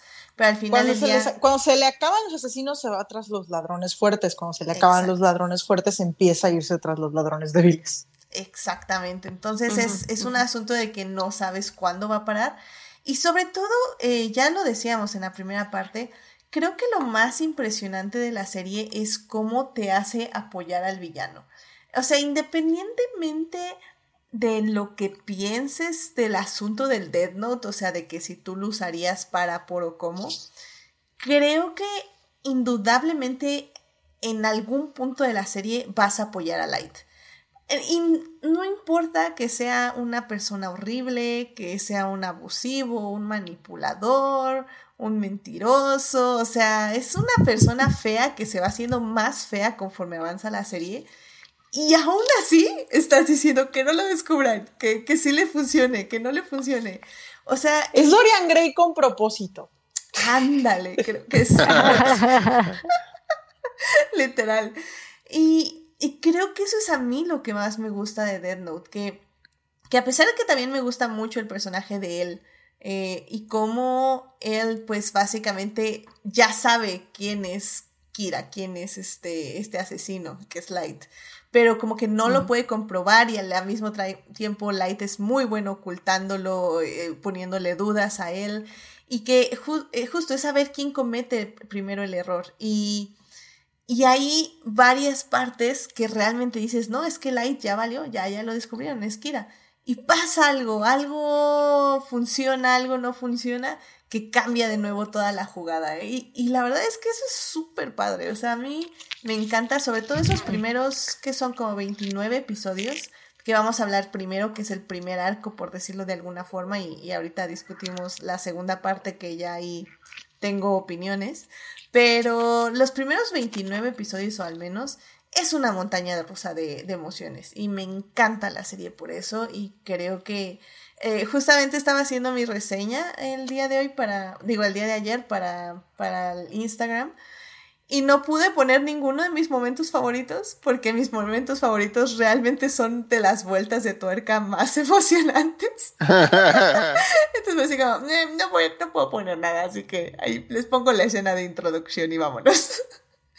porque sí, o sea, realmente al final del día creo que es eso, o sea, creo que cada vuelta de tuerca es una emoción increíble. Y pues no sé, Uriel, ¿cuál fue tu experiencia con Death Note y cómo cómo justamente viviste todos estos, estos cambios narrativos de la serie. Fíjate que a mí, eh, cuando estuvo más de moda, cuando surgió, a, mi hermana este, pues, le, le super fascinó, ¿no? Y me la platicó. Y yo, pues, escuché y digo, pues, oye padre, pero pues, y yo la conocí ya de, de persona de frente, este, hasta que la trajeron doblada que fue Animax, creo. Sí, fue Animax. Entonces vi, o sea, de pura chiripa vi el primer episodio y no sabía qué estaba viendo hasta que ya avanzó el episodio y no dije, ah, mira, pues esta es la serie que me platicaron. Y te digo que, eh, o sea, a mí me atrapó en el primer episodio, o sea, porque te plantean muy sólidamente todo lo que va a tratar. Y, y bueno, hablando de, de esto como una serie, Ah, qué padre soundtrack tiene. bueno, no soundtrack, este. Max, eh, Maximum de, de Hormone vino a México, fue a Toluca y me pesó mucho no haberlos podido ver. Y. Sí, bueno, sí, el soundtrack es muy bueno, pero eh, el score, o sea, la música de fondo, o sea, esa escena donde lo ves, este, que está mate y mante gente, con esa música dices, ah, esto está muy bueno. Da, mucha atmósfera, es que, digamos que, eh, si bien en el manga puedes cubrir el asunto con dibujo y diálogos, llega el punto de que en la serie tienes que poner un score que te ponga en esa atmósfera. y, y, yo creo que hay que destacar otro detalle que creo que es la firma del director Tetsuro Araki, que es muy exagerado. La palabra, de hecho, en inglés que se me ocurre, over no sé top? cómo over the top. es increíblemente pues, over dile the top. colgado. y no lo digo, y no lo digo como crítica negativa. Yo creo que gran parte de la fuerza de la adaptación de Death Note es precisamente porque es over the top. Sí, oye, hay un momento que tú, tú ya después lo piensas y que dices, ay, no, qué, qué jalado, pero o sea, hay una parte muy padre donde, donde dice, ahora mato a una persona con una mano y con la otra me como una papita. Eh, yo precisamente quiero hablar de la infame escena de la papa. Un meme, un meme en su tiempo y con esta razón. o sea, pero aparte es súper épico, o sea, sé, que se oye chistoso, querido público, pero es como súper épico, la, música es como... Entonces como... O sea, empieza básicamente el, el, el coro de... Y ves cómo va subiendo, o sea.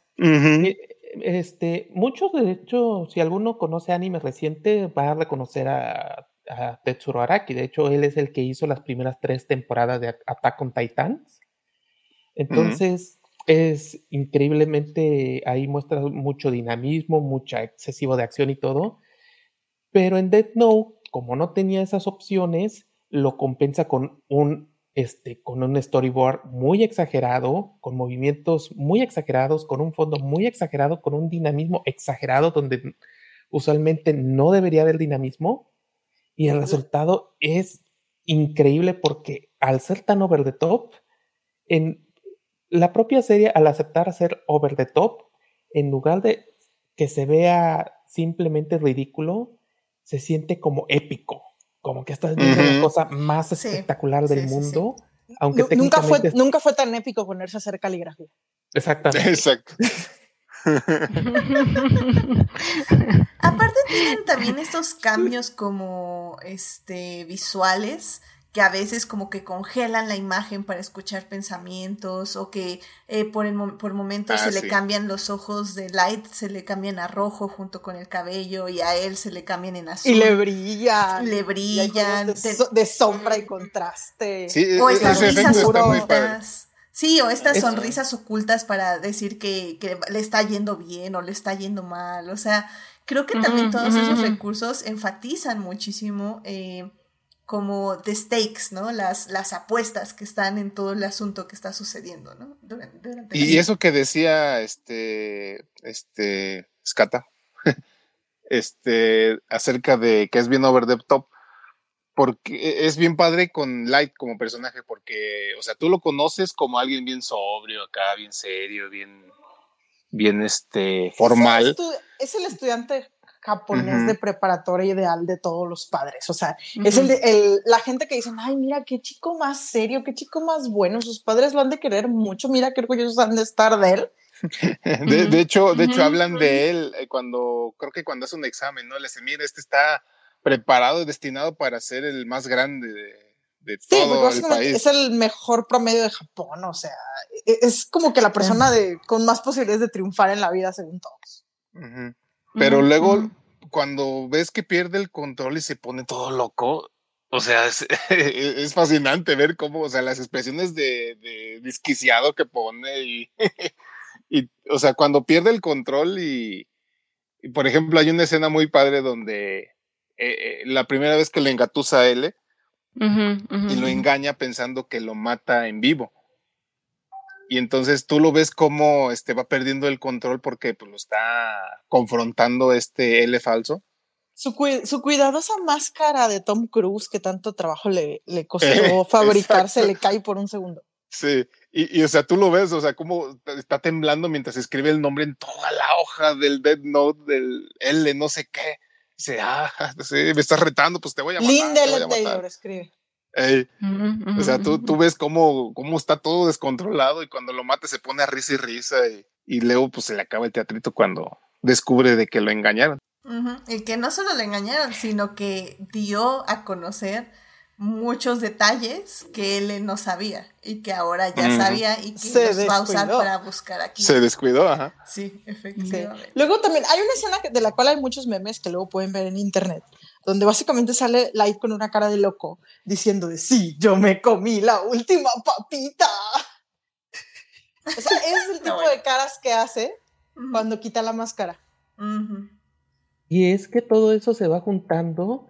A mí me gusta, es bien chistoso porque esos momentos así de todo loco son muy, muy poquitos, muy, muy recurrentes. Entonces siempre es como que en dosis muy, muy chiquitas porque casi siempre es estar así con su cara de serio, así.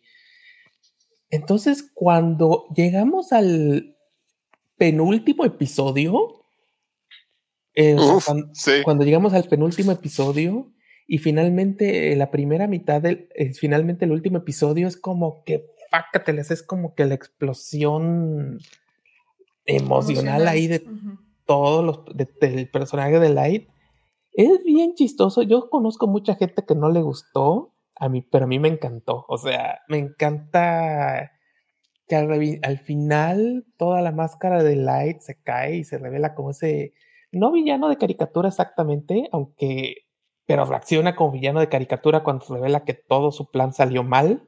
Que por cierto es que por cierto es cosa del anime. En el manga es no es una reacción tal cual, es un poquito más sobria, si mal no recuerdo, aunque el plot twist es más cruel.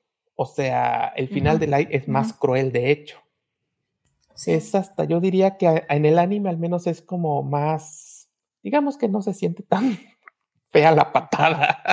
y, mira, antes de ir justamente al final, eh, me gustaría hablar justamente de esta transición entre, entre series, digo, en, la ah, misma serie, perdón, entre argumentos, que justamente tenemos como los primeros 29, 28 episodios, ahorita no me acuerdo exactamente cuál es el último episodio de L. Eh, ya iba ahora sí un super mega spoiler, eh, querido público. Digo, sé que no hemos dicho tantos, pero nada más advierto. Porque L muere. O sea, Light eh, manipula a básicamente esta chica que, híjole, no sé. Que ni siquiera hemos hablado de la pobre de Misa. sí, es que pobre Misa, porque, o sea, no sé, no sé cómo reaccionar. O sea, es como. digamos que es la tragedia de cuando a, a, un, a alguien que está cinco minutos de matar a todo el mundo con un hacha le das un hacha. no, y, es que, ¿sabes qué? Misa es, un, es el único personaje femenino casi de la serie. Hay otros dos, pero salen así como nada. Eh, digamos que al grado de que el autor tiene mala fama de que, de que o sea, hay, el autor tiene fama de misógino. Y es muy probable y, y, lo es y lo es y lo, lo es no o sea digo la verdad misógino es que, la verdad. O sea eh, la verdad es que se ve en la, en la serie es también como muy muy claro no digo tenemos a eh, primero bueno uno de los ejemplos como más claros que a mí me vienen a la mente es con bueno obvio con Misa que es el ejemplo más más claro que básicamente incluso tiene este diálogo en donde le dice tú no importa si me utilizas no como utilízame no me importa y con, con esta, mm, el, el personaje, eh, creo que es em, eh, Naomi. Naomi Misora. Que es, que es básicamente la, la pareja de eh, Ray Pember, donde básicamente tienen este diálogo también de, de, pues sí, que básicamente ella ya no puede trabajar porque literalmente se tiene que dedicar a, a la familia y a la vida y ya no puede dedicarse a esas cosas. De, espera que se retire de policía y se dedique a darle hijos y cuidar la casa. Literalmente. Entonces eh, sí, sí es, sí es, sí tiene su lado misógino. Yo tengo mucho, mira, es peor cuando ves toda la obra de, de Ova, porque la verdad, cuando lees toda la obra completa, sobre todo Platino M, es horrible. O sea, es su manejo de los personajes femeninos es horrible. Con Bakuman es un poco mejor, pero con Death Note y Platinum Names es terrible. Pero en el caso, por ejemplo, de Naomi Misora, por ejemplo, a mí me molesta mucho porque el propio autor en una entrevista, que creo que fue para el del tomo 13, él mismo reconoce que el problema fue que hizo el personaje y concluyó que era demasiado inteligente y que lo más fácil era matarla. Ah. Así de, esa morra es demasiado buena para esta obra. Sí, no, no, no. Sí, sí, sí. sí. no, no puede ser ella quien resuelva todo, ¿no? y luego tenemos a Kiyomi Takada, otro personaje que otro. Otro, sí. O sea, y la mata. Digamos que una sola no, o sea, como dicen, una, una golondrina no hace verano y un caso problemático no hace, no hace una persona misógina pero se van acumulando y te das cuenta que como que hay un patrón y que sí, o sea. Exacto, exacto. Sí, y creo que el asunto siento yo que no molesta tanto esa misoginia en la serie. Y voy a, o sea, yo sé, yo sé que estoy poniendo un paréntesis gigante en el aspecto de como, como realmente ni siquiera hay personajes femeninos y los tres que hay, dos los mata literalmente casi casi el mismo episodio.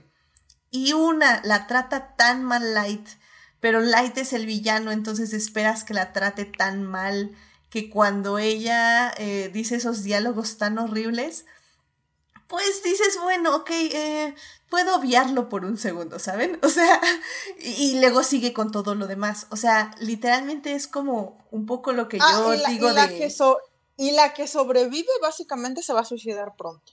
Exacto, también. Mm. Entonces, eh, son de esas cosas que digo que, bueno, eh, si no sabes escribir personajes femeninos, está bien, nada más no los pongas. O sea, no los pongas. En este caso, los pone porque es, o sea, Misa es un recurso que va a usar literalmente cuando se le pegue la regalada gana a Light.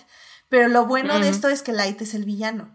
Entonces, entonces realmente no puedo culpar a Light de, utilizar a Misa y manipularla porque literalmente ese es su trabajo. es que es eh, algo que pasa. lo que iba a decir. A, Misa la introduces como para traer como que un elemento como como que algo, algo de airecito a, esta obra tan opresiva de, o sea, es un personaje que estéticamente se ve padrísimo, o sea, ve un montón de pósters de ella, mucha gente dijo, no, o sea, ¿qué, qué sentido de la, de la moda tan chido? Eh, la personalidad básicamente era, eh, era mixto, o sea, había gente que la amaba, había gente que la odiaba y todo, pero la cosa es que te quedas, bueno, es que cuando Misa no está para hacer un adorno, está básicamente para facilitarle la vida a este, este cabrón.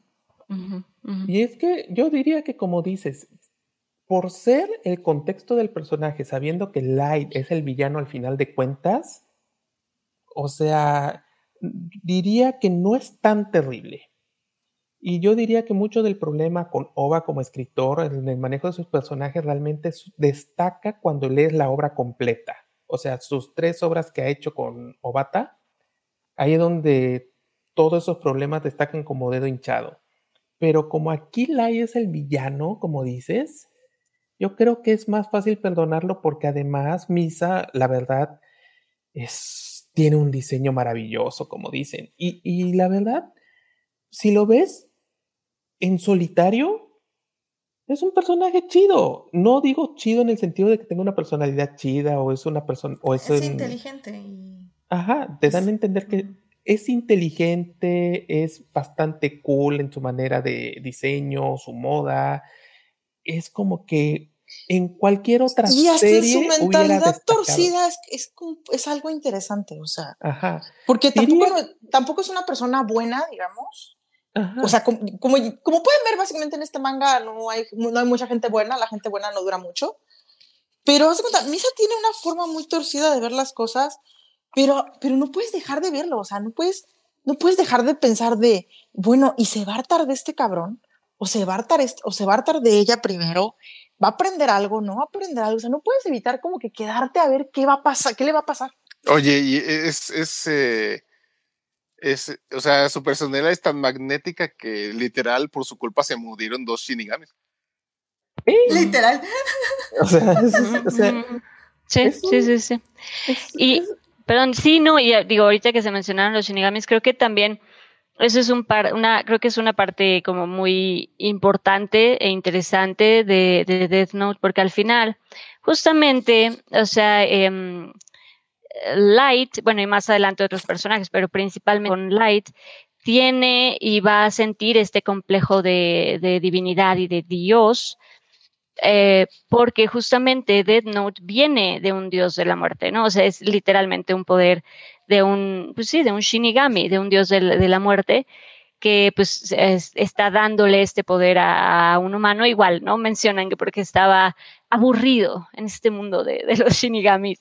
Entonces quería ver qué, qué, sucedía. Y bueno, por aburrimiento, pues sí, le da este, este poder a, un humano. Y pues sí, eh, obviamente también, justamente por esto, pues Light eh, se va a sentir, justamente se va a sentir un dios por tener este poder de, pues sí, de deidad, de, de Dios, de, estos shinigamis, de estos dioses de, la muerte. Y creo que también los personajes, o sea, Ryuk, que es el, shinigami que va a estar con, Light. Y bueno, en general los, shinigamis creo que también dan una cosa muy interesante a, a la serie Death Note. Sí, le dan como una personalidad distinta, sobre todo porque todos los shinigamis son muy distintos, sus objetivos son distintos.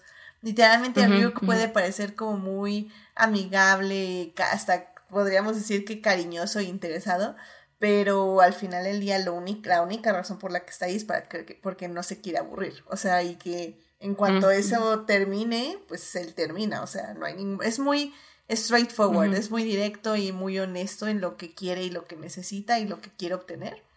Mientras que tenemos otros shinigamis que son más de deseo, por ejemplo, eh, de preocupación y así. Entonces creo que en, ese aspecto también está muy bien construido todo el universo de Shinigamis. Y bueno, a ver, eh, Julián García en el chat puso algo que no entiendo, pero sé que alguien de aquí va a entender. Dice, Misa tenía también el plus de la Seiyu Aya Irano, lo cual fue en Ah, su sí. momento para Lo que pasa es que era, básicamente fue la reina de las sellos de su época, o sea, era, era la chica in, digamos, del mundo del doblaje. Todos sus personajes, o sea, le daban todos los protagónicos habidos y por haber. Tenía básicamente carrera musical, o sea, e- era, era básicamente la actriz que no solo tenía bonita voz y era voz popular, sino que también tenía apariencia física muy buena. Entonces la gente iba tanto a verla a sus conciertos como para verla a ella, como para darle todas las series. Entonces, o sea, era como que más puntos a su favor. Mira, el Oh. personaje de Aya Hirano se hizo sobre todo muy popular por una serie que se llama Haruhi Suzumiya. No sé cómo, de- cómo no hay manera de, haz- de describir. Es el tipo de cosas que solo podía ocurrir en el 2000. Exactamente. Ayu- Haruhi Suzumiya, para decirlo de una manera, eh, fue un mega fenómeno de los noventas. Y fue una de los... De los 2000. de los 2000. Siem- no sé por qué me voy hasta los 90. El Mira, 2000, ella- 90, eh, ya, fue Para mí ayer. todo lo, para mí todo la, para mí los 90 fueron hace 20 años, no me miren feo. Sí, eh, no, te voy a mirar, feo, no te preocupes. Lo que ocurre es que Haruhi Suzumiya fue, antes de que fuera la explosión de anime que hay actualmente, eh, gracias a ella, ella, ella, este, ella introdujo a Occidente y a gran parte del mundo cuestión como los bailes de memes, o sea, lo que, digamos que antes de los bailes de TikToks, estaba el ending de Haruhi Suzumiya. De Y hecho, sí es cierto, precedió los bailes de TikTok. Así es, es, es- es, pues, importantísimo y la verdad es una de las es una mujer muy importante en la cuestión de la, ¿cómo se llama? Ella es muy importante en la- a nivel cultural en Japón, no solo por Haruhi Suzumiya, sino porque además, o sea, hizo una serie de personajes muy importantes de los cuales no me acuerdo la gran mayoría, porque Fue básicamente, como yo decía, protagónicos, tuvo el protagónico de la morra de Lucky Star. ¿eh? Y, y básicamente lo único que básicamente agarró y casi colapsó su carrera fue el hecho de que tuvo un escándalo sexual, entre comillas, porque cuando ves el escándalo sexual te quedas, ay, háblame, háblame cuando abuse de alguien, no cuando tuvo un trío con unas gentes, o sea, déjenla ser, está viviendo su mejor vida, pero pues obviamente los fans en Japón no son así, Ujú. no permiten ese tipo de cosas. Es una cuestión que vale la pena una discusión muy profunda, pero que creo que no se puede hacer aquí. Sí, en este momento no. No, pero, Pero sí, o sea, básicamente era, era la Sí. estrella, era la estrella en ascenso, era, o sea, como digo, la reina de las sellos. La, ya había habido, ya había habido cosas donde las sellos tenían conciertos y se presentaban en vivo, pero esta era una ídola en regla, o sea, no solo, no solo en cuestión de voz, sino, sino por sí, o sea, la iban a ver también a ella misma, o sea, no. Mire, ¿saben qué papel interpretó ella recientemente? Ella es una de las cantantes de la versión, no me acuerdo qué personaje interpreta, es esta, ah, es Isabel en Encanto, en el doblaje Wow. japonés. A ese- a ese nivel. Oh, Ajá. Ya, ok. Bueno, pues bien. Sí, o sea, es, una- interesante. es, es digamos que una celebridad completa, o sea, Sí, sí, sí. actúa, actúa, baila, canta, Claro, claro. tiene voz bonita, o sea, Y es solo que tiene esto, 34 años. No, y es que justamente creo que eso es lo que es súper, súper, súper interesante en Japón, que eh, justamente eh, les actores, actrices y actores de doblaje se vuelven eh, celebridades y reconocidos por los personajes de, de anime que doblan, ¿no? Y se vuelve, pues viene mucho esto de- del cosplay, y se vuelven celebridades por, por su doblaje. Y eso es, es como súper, súper interesante. Sí, de hecho, Sí, pero y por- es muy común. pero digamos que lo común, lo común básicamente es que los actores no, no solían ser guapitos aparte de tener bonita voz, o sea, les perdonaban un poquito la apariencia y en el caso de Aya Hirano, o sea, Aya Hirano también, digamos que se veía como sus personajes. Pues bien, qué, qué interesante dato. Yo, yo no sabía nada de todo esto y eso está padre saberlo de, de la cultura japonesa y bueno, y de las celebridades, claramente. Pero bueno, justamente ya regresando otra vez a la serie, eh, pues creo que al final del día, eh, como ya decimos, ok, le perdonamos el asunto de los personajes femeninos, sobre todo porque como ya decía Gabriel, eh, creo que funcionan en, porque sí son personajes inteligentes, o sea, Ya lo decíamos con la eh, prometida de Ray Pember, que ahorita se me fue su nombre. Pero, o sea, se llama Naomi, Naomi Misora. De hecho, se me hace medio gente llamarle la prometida de Ray Pember, pero que raro que Ray Pember salió cinco minutos y se murió. Ah, sí, sí, perdón, sí, no. es que Ray Pember me, era más fácil, pero que sí es cierto, Naomi. Em, ella, por ejemplo, o sea, es por, por, sí sola, o sea, narrativamente sin saber todo lo que sabemos, eh, eh, él, por ejemplo, es como un monito del FBIX misógino que le dice a su esposa que básicamente la quiere para la casa. Pero ella por sí sola funciona muy bien. misógino, porque el enmarcado es que el vato era un buen policía. Exacto. Pero bueno, el punto, mi punto es que ella funciona bien, es un personaje inteligente que como decimos, si no hubiera muerto, que es un episodio súper triste y como que es un episodio muy importante porque nos, ya nos habla de, de lo que está dispuesto a hacer Light para no ser descubierto como Kira y para seguir teniendo el poder de matar gente. Y, y básicamente es el asunto de cómo él eh, manipula a esta mujer para que no solo le dé su nombre, sino que la detenga de, de seguirlo investigando, básicamente haciendo que se suicide. Es un episodio súper triste, súper fuerte y súper interesante. Y al final del día un poco es eso, o sea, el personaje, como ya digo, Naomi sí es inteligente por sí sola, nada más que igual que Misa, igual que otros personajes, incluso hombres, se encuentran con esta mente y este personaje que es muchísimo más inteligente y que evidentemente, y que no solo es más inteligente, sino que es despiadado y que lo va y tiene más recursos y tiene más recursos también porque es, absurdamente inteligente. Exactamente digo digo porque una cosa es que estés buscando a la persona que mató a tu marido pero pues quién nadie cuenta con que la persona que mató a tu marido básicamente pueda matar a distancia. Claro y que nada necesite tu nombre y tu rostro básicamente y, eso creo que es lo importante y lo interesante también de L, porque L también es un personaje que sí tiene un sentido de justicia como más este moralmente alineado a lo social. Pero, no por mucho. Pero no por mucho. Y al mismo tiempo anda muy este. Al mismo tiempo es, es igual que Light. O sea, real, es igual que Kira en este caso. Tomaría las mismas decisiones que Kira si no fuera por este apego emocional que tiene, o bueno, este, esta brújula moral que tiene. Y es muy interesante ver porque a veces hay personajes que también se enojan con él por cómo él los está manipulando.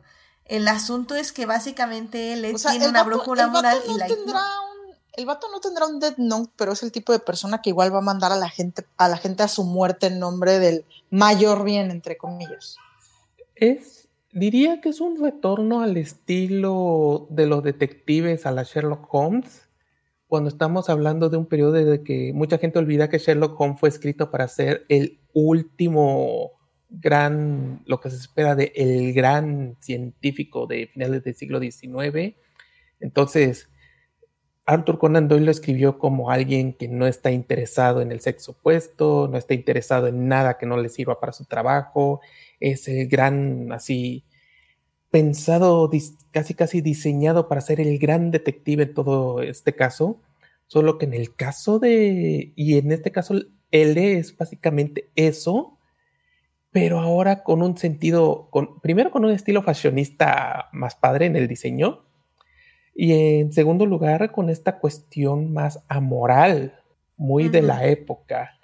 Eh, de hecho, hay, una cosa que a mí me gustó. Bien no porque le nazca, sino porque básicamente está educado para eso. Hay una. Así que no se forma nada emocional.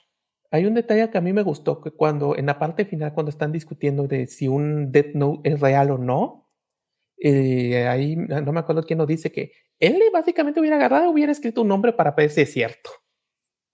Sí. Sí, o sea, digamos que si él, que si él hubiera encontrado el Death Note primero, quizás le hubiera dicho a Ryuk, ah, no, no, gracias, joven. Pero incluso sin un Death Note sigue siendo una persona igual de peligrosa.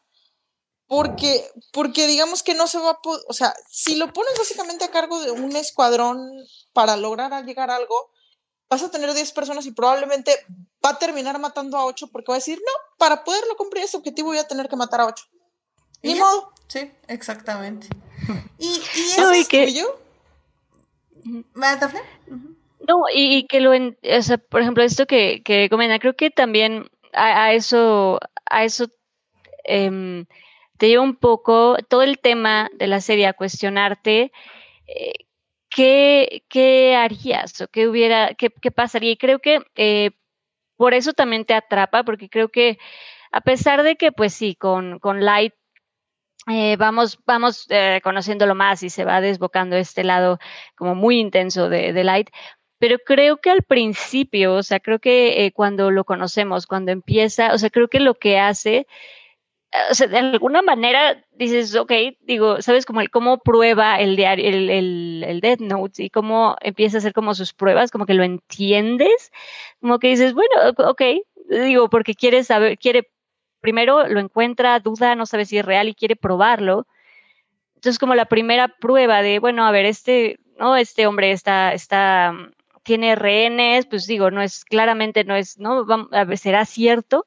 Entonces, como que eh, tiene, dentro, digo, dentro de todo este mundo de dioses y shinigamis y fantasía, pues tiene un poco de, sentido lo que hace al principio, ¿no? De cómo, cómo empieza a acercarse a, a la Death Note. Exacto. Y, y sí, y cómo va evolucionando. Miren, ¿qué tal? ¿Les parece si ya nos vamos a la parte 3? Yo sé que no hemos acabado de analizar la serie, pero justamente ya quiero ir analizando esta idea de justicia y todo lo que empezó a provocar en las personas.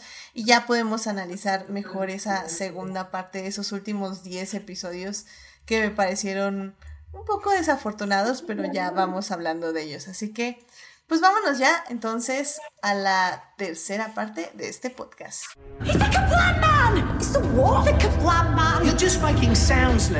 Muy bien, ya estamos aquí en la tercera parte del podcast de Adictia Visual. Estamos hablando de Death Note, una serie que cumplió 15 años de haberse estrenado. La serie la pueden ver en Netflix y bueno, definitivamente es, es, es una serie complicada y como ven, tiene como varias ramas para análisis y como varios eh, datos que tiene detrás, lo cual ha sido como interesante irlos viendo. Y justamente, o sea, creo que una de las razones por que la serie eh, fue tan exitosa, ya hablábamos, bueno, ya hablaba Gabriel de muchos de estos detalles en la primera parte, pero fue un poco este dilema, ¿no? Este dilema de qué harías con el Death Note. Y de hecho, sí, por ejemplo, en mi escuela, eh, sí llegaron a prohibir literalmente que tuvieras libretas negras. Porque pues sí, o sea, la, la gente sí empezó. Los, los, adolescentes empezaron a hacer actos de catarsis. Sí, básicamente. Y sí hubo noticias, ¿no? de que. ah, pero la gente se asustó. Sí, se asustó porque efectivamente, o sea, llevar una libreta para escribir los nombres de tus compañeros de clase esperando a que se mueran, digamos que no es lo más sano, o sea, creo que ahí hay algún problemita que hay que, este, que, hay que, atender. Que hay que atender, efectivamente. Entonces, em, sí, o sea, definitivamente creo que ese fue como el asunto más importante de Death Note, ¿no? Porque, eh, como ya lo decía yo a la mitad del programa, o sea, eh, en algún momento sí apoyas a Light y sí quieres que gane y sí duele muchísimo cuando él se muere porque muere básicamente porque alguien está, o sea, porque el Shinigami está tratando de proteger a Misa y básicamente eh, este, eh, ¿cómo se llama? Este... la Shinigami, porque Rem, es mujer. Sí, es cierto. La Shinigami está tratando de proteger a Misa y lo único que está haciendo Light es manipular a Rem. Y, y, lo está manipulando haciéndole creer que gracias a él, a Light, Misa va a tener una vida feliz. Pero básicamente es Light también manipulando a Misa porque sabe que mientras, eh, eh, mientras la manipule va a tener los ojos de Shinigami, entonces va a tener acceso a los nombres de todas las personas. Entonces es, es muy triste y es muy trágico, pero al mismo tiempo fue como muy catártico ver que un, este, que un, eh, que el villano ganara, al menos en el episodio 29. Sabíamos que todavía faltaban otros siete episodios, pero en este momento el, el villano ya había ganado. Y eso es algo que yo creo que sí fue un shock bastante fuerte para cualquier persona que viera, esta, viera la serie, ¿no? Y creo que hay que hacer una aclaración aprovechando, de hecho, y creo que habla un poco de los problemas de la segunda parte, del último tercio, porque de hecho, él murió creo que en el episodio 25. Ah, sí, es el 25. Es que ya ahorita. 25, 26. Lo que pasa es que en el manga se muere como a la mitad y en el anime se muere en el. En, haz de cuenta, hay como tres arcos y se muere como por el segundo. Ajá. Es que creo que vale la pena discutirlo cuando hablemos en el final, pero la adaptación del anime, real, de hecho, corta mucho lo que es el último tercio. Si, si la adaptación del anime era más o menos un tomo en cuatro capítulos, en el último tercio básicamente le quitaron el equivalente a dos tomos. Ah, eso explica muchas cosas, la verdad. la verdad, o sea, sí, sí, eso explica definitivamente muchas cosas. A ver, yo... Que mucha gente siente que... Perdón, perdón. Mucha gente, muchos fans dicen que la serie se acaba cuando se muere el, Sí, o sea, creo que sí, efectivamente, él se muere en el episodio 25. Entonces sí, nos quedan todavía este, bastantes episodios, casi 15, no, no, no, 16, 16, no, 10, ¿cuánto? 11 episodios. 11 episodios. Sí, por eso yo digo que las matemáticas son buenas, aprenderlas. Este, 11 episodios donde él no está muerto, que, que es poquito, al final ya llevamos 25 episodios con esta batalla de estrategias. Él se muere y, la serie toma como un giro muy raro porque primero salta tres años en el tiempo. Luego nos introducen dos episodios, dos personajes que salen básicamente de la nada, que nosotros, nosotros no conocíamos, Light no conocía. De repente todos estos personajes nuevos tienen como todo un background, unas, este, tienen querellas, este, tienen, este, peleas, tienen, o sea, y de repente ya es Light contra estas personas que no conoce, pero también es un Light Kira que ya eh, piensa que ya está a nada de gobernar el mundo, entonces es un Kira muchísimo más emocional y definitivamente entiendo por qué comete los errores que, que comete, pero al mismo tiempo siento que ya también hay muchos hoyos narrativos en estos últimos 11 episodios. Entonces, sí, o sea, a mí sí me decepcionó un poco el final, pero no en sí por cómo termina, sino por cómo se desarrolla lo que termina. O sea, entiendo todo lo que pasa, entiendo por qué pasa, pero me hubiera gustado que se, se ejecutara de una mejor manera. Y, y, pues incluso hablando de ese final eh, que decías, Gabriel, de cómo ya vemos a Light literalmente explotar con todas sus emociones, que dice, es que ya no me puedo aguantar la risa ni un segundo más, y todo así como, hombre, o sea, put Joseph together, o sea, a mí, eh, justamente hoy vi el final, esos dos últimos episodios, y me da tanto cringe verlos, o sea, no puedo ver a Light perdiendo tanto la compostura. Es como, hombre, mantuviste la compostura por 35 episodios y la pierdes en el último segundo. Eres un idiota. Literalmente, si te hubieras comportado como de, como persona decente, como, bueno, no persona decente, pero como lo has hecho todo este tiempo con tu máscara bien controlada, hasta tal vez le podrías haber dado la vuelta a este Nier, a este, al nuevo L, ¿no? Pero porque te descontrolaste, porque pensaste que ya habías ganado, porque eres un idiota y perdiste la compostura, perdiste. Eres un idiota. Bueno, pero recordemos que cuando. Un final muy clásico de. O sea, es todo un clásico de que el villano que cree que es más listo que tú termina sembrando las semillas de su propia autodestrucción. Literalmente. Recordemos cómo reaccionó cuando mató a él indirectamente, o sea, le sonrió en la cara. Pero, pero fue muy discreto. Es que ese es mi punto. O sea, sí, cuando mata a L, sí se lanza y pues lo, acoge y todo. Pero, pero es muy discreto. Y es que es el asunto. O sea, imagínate que en ese momento se ponía a reír como loco. Pues evidentemente eh, Sí, pero es que si te pones a pensar, aquí los iba a matar a todos, pues entonces. Pues sí, pero es que te esperas a que ya se estén retorciendo en el suelo y ya te empiezas a reír como loco.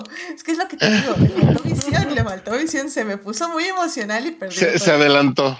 Sí, no. Entonces, por eso, es que, es que, pero es un buen final. o sea, no digo que no esté de acuerdo, digo que está bien. Ese es el punto que, como dice Tania, el villano siembra sus propias semillas de destrucción. Y eso es lo padre. Y, fíjate que es. y mientras más listo que cree, más grande es la pendejada que va a ser al final. Sí, y, sobre todo, siempre menospreció a los nuevos Celes.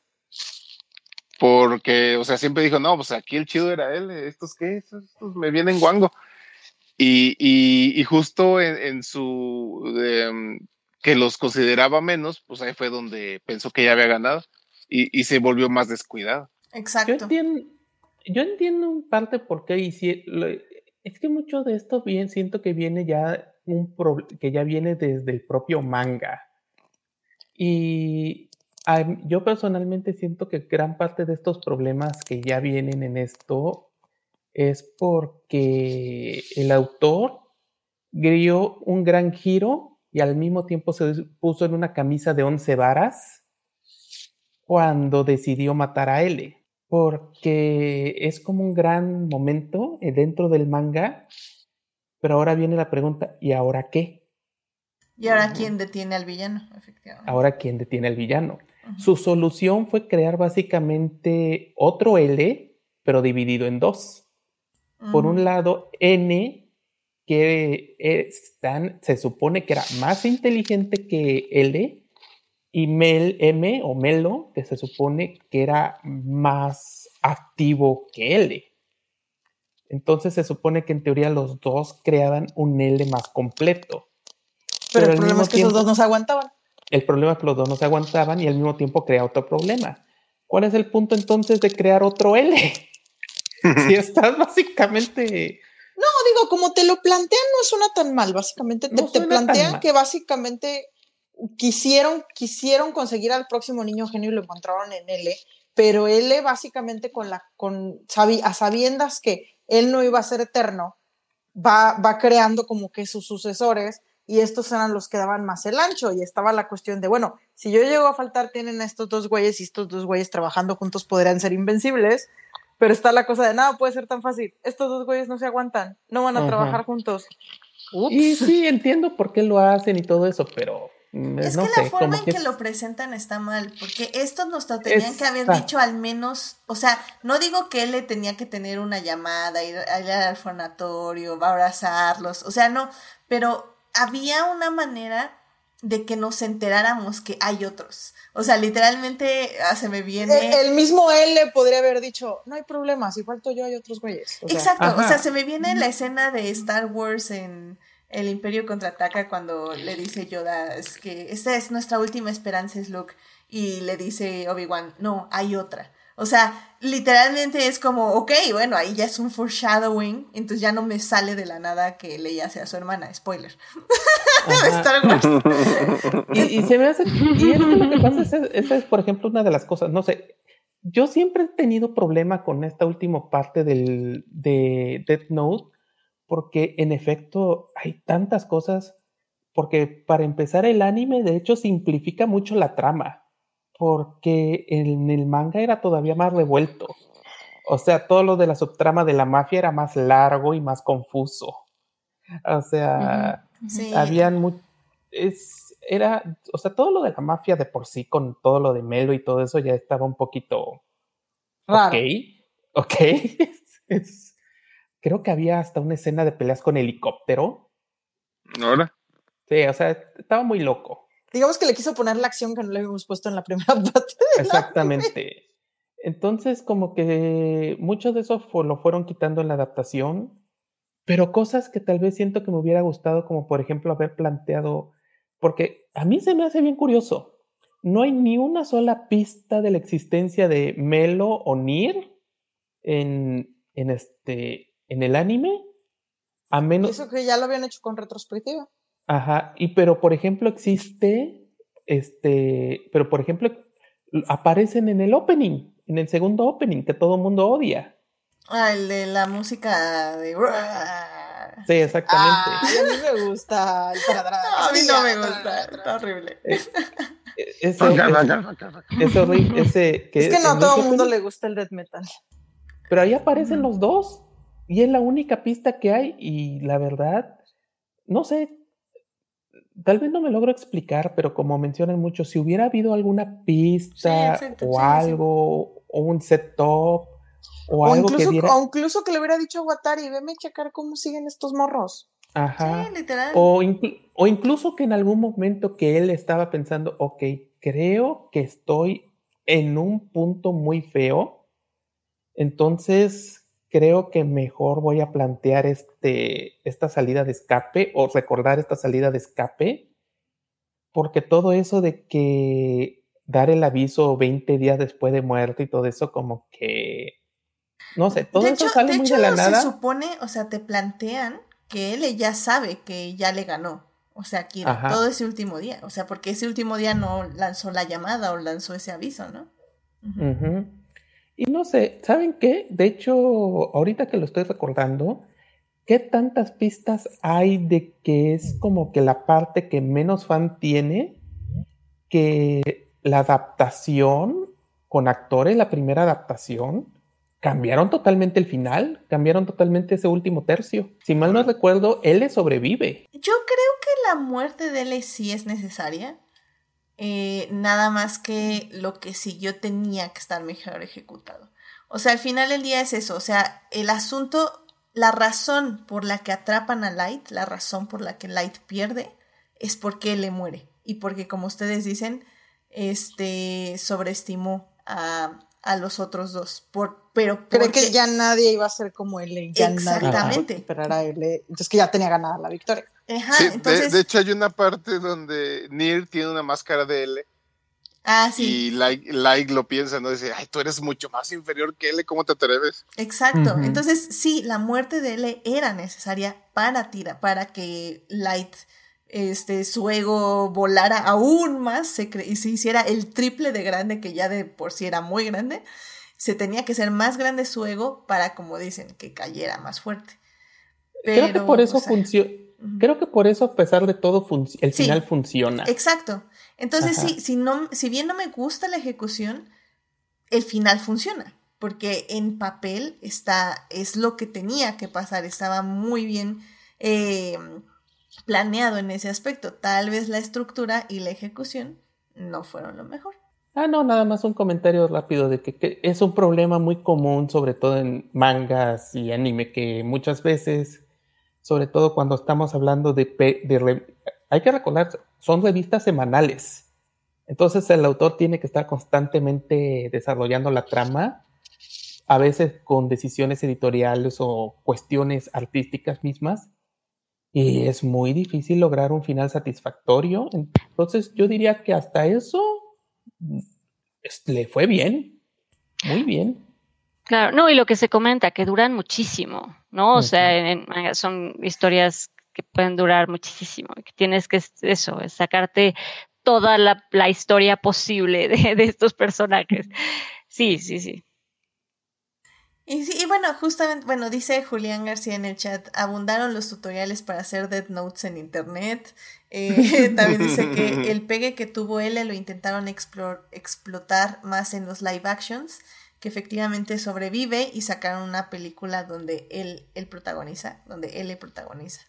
Entonces sí, o sea, entiendo que L, o sea, es un personaje muy querido y que fue muy buscado y muy llorado cuando muere, pero no es la historia de L, es la historia de Light. Entonces, para el arco de Light, la muerte de L funciona perfectamente. Entonces, sí, independientemente, si lo quieren eh, revivir, lo que sea, va, está bien, pero la razón por la que yo creo que la serie funciona es porque L se muere y esa es la principal razón por la que Light, Kira, va a ser derrocado al final. Pero pues justamente ya hablando del legado, Tania, eh, ya para estar cerrando ya este podcast, em, ¿tú cómo, cuál fue la influencia de Death Note en, el anime y tal vez en las series o en los mangas?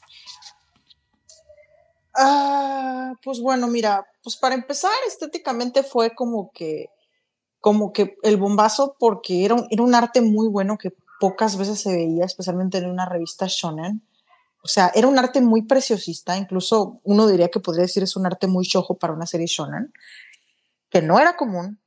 Eh, ya existía eso de que básicamente hubiera bishonen en las series shonen, porque la Shonen Jump siempre ha tenido un público muy periférico que, que le gusta el yaoi.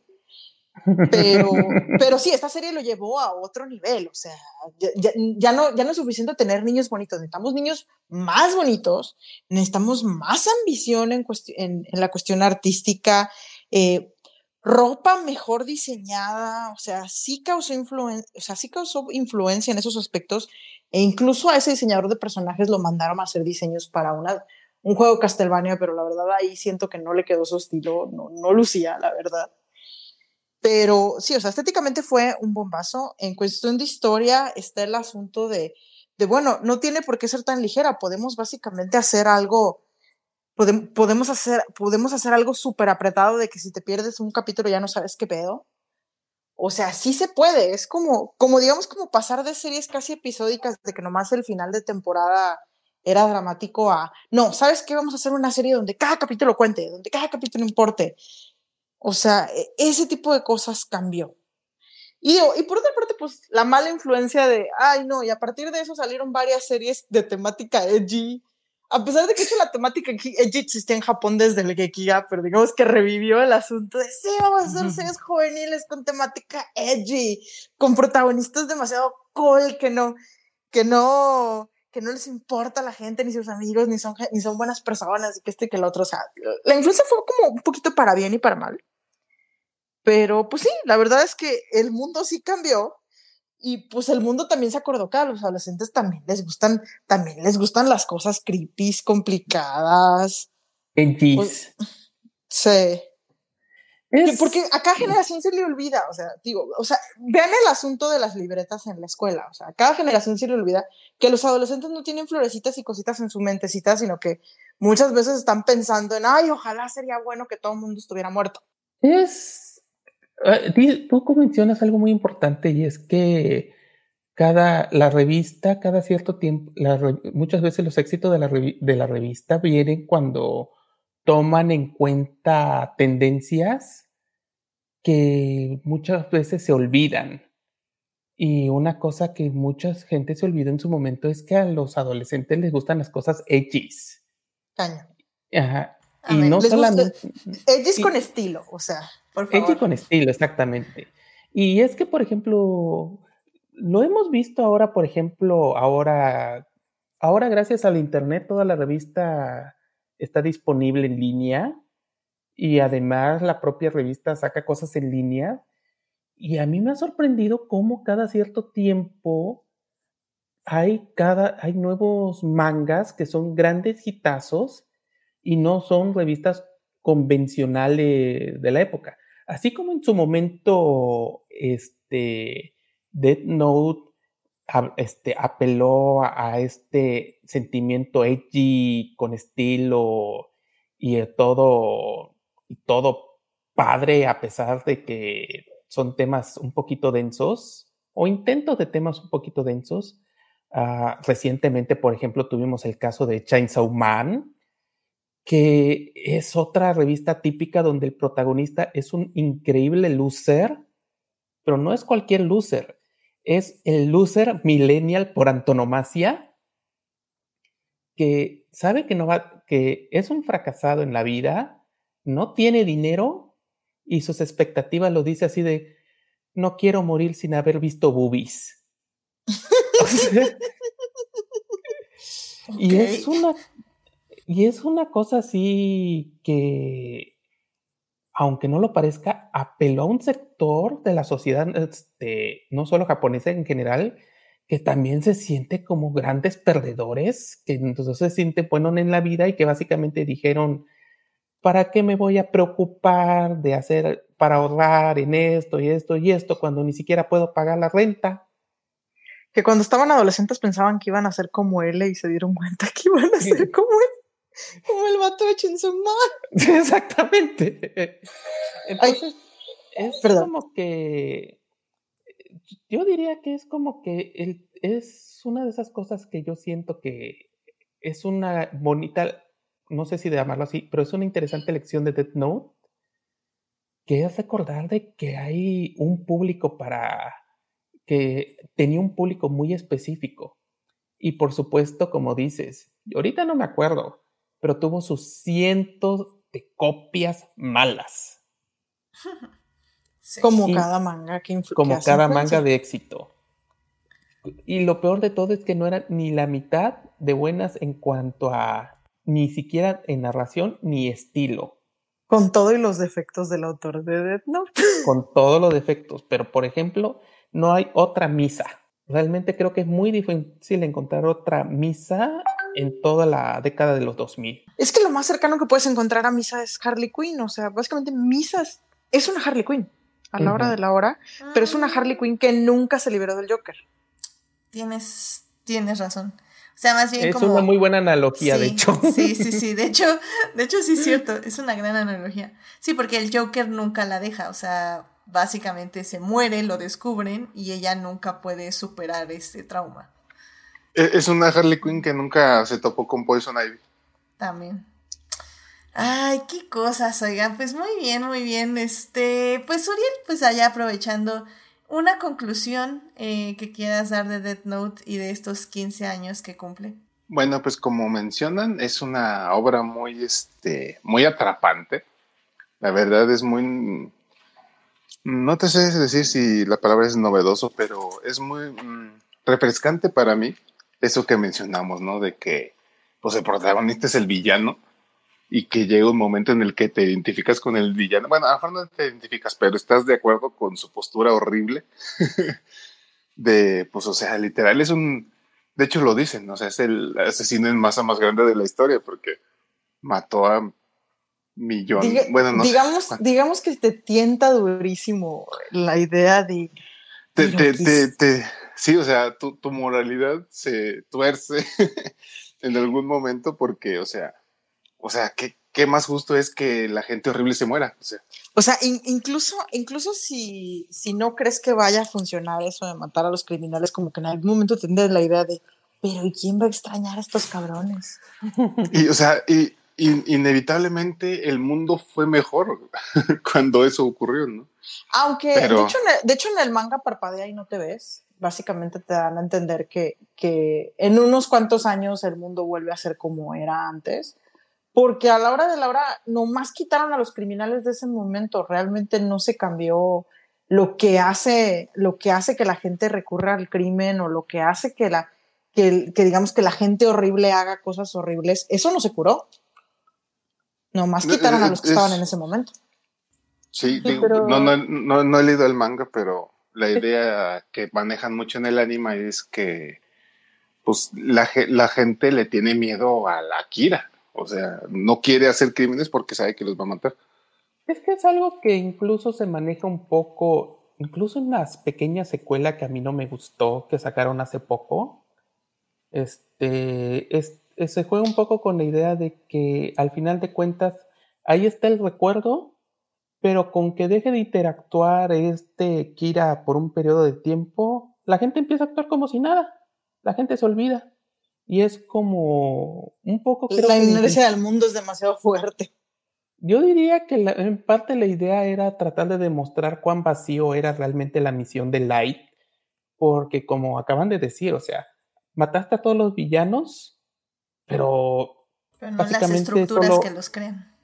Pero no las estructuras que lo crean. Básicamente lo único que va a pasar es que va a haber otros villanos, van a ser menos obvios, van a ser todo eso, o sea, no cambias nada. Lo único que vas a cambiar es que la gente ya no va a salir a dar la cara. Ándale, sí, o sea, e, eso es lo más realista, ¿no? Que pasaría. ¿Qué, pasa cuando, cuando, o sea, la gente mañosa encuentra el modo? o, o, incluso se les olvida, porque la siguiente generación que ya no vivió básicamente la desaparición, pues ya no lo sabe y hasta repite lo mismo que hacían antes porque pues no sabe, ya no vivió lo otro. Mira, sin nada más la gente, sin nada más ya la generación actual ya no tiene ni jodida idea de qué eran los noventas. Lo digo yo que no puedo dejar de pensar en los noventas en este podcast. Sí, y creo que ese... Sí, pero es, que es, pero es como ver fraudes que viste hace 20 años repetirlos exactamente iguales por personas que no sabían que esos fraudes habían pasado de moda. y al final del día, o sea, el, debate interno de, del espectador que vea esta serie, yo creo que a mí, a mí, por ejemplo, me relaciono tal vez un poquito más con el, el pensamiento de, ¿cómo se llamaba ese cuate? ¿Masuda? ¿Matsuda? Matsuda. Matsuda. El, el que hacían menos todo el tiempo. Ajá. Y que, que, él dice, es que miren, o sea, yo creo que Kira sí está haciendo esto bien, y esto bien, y esto bien, y, me siento horrible pensando eso, pero, pero bueno, pues ¿qué le vamos a hacer, etc. Pero en cuanto se entera que Light es Kira, y en cuanto se entera de que básicamente Light manipuló la muerte de su padre en vano, es cuando, o sea, a mí me encanta su arco. No, no digo que tanto que me relacione con él, perdón, en la forma de pensar, sino que me gusta mucho su arco. Es como el, el personaje que más empatizo, porque es el personaje que más pudo racionalizar fuera de su moral, pudo aceptar un poco que lo que estaba haciendo Kira estaba bien, pero a la vez estaba mal, pero a la vez estaba bien, pero a la vez estaba mal. Y al mismo tiempo tenía su, su brújula moral muy bien puesta en el asunto de que justo, o sea, de que tenía, sabía que había personas buenas, sabía que él seguía realmente el ejemplo de, del papá de Light, del detective Yagami, del capitán, detective, no me acuerdo era, em, y, y, que, y que también ve las cosas que pasan sin sentido y que eso le duele aún más también, que es un personaje muy emocional, ¿no? Entonces, creo que en, sí, en ese aspecto, la serie sí tiene como varios puntos de vista donde nos ponemos poner.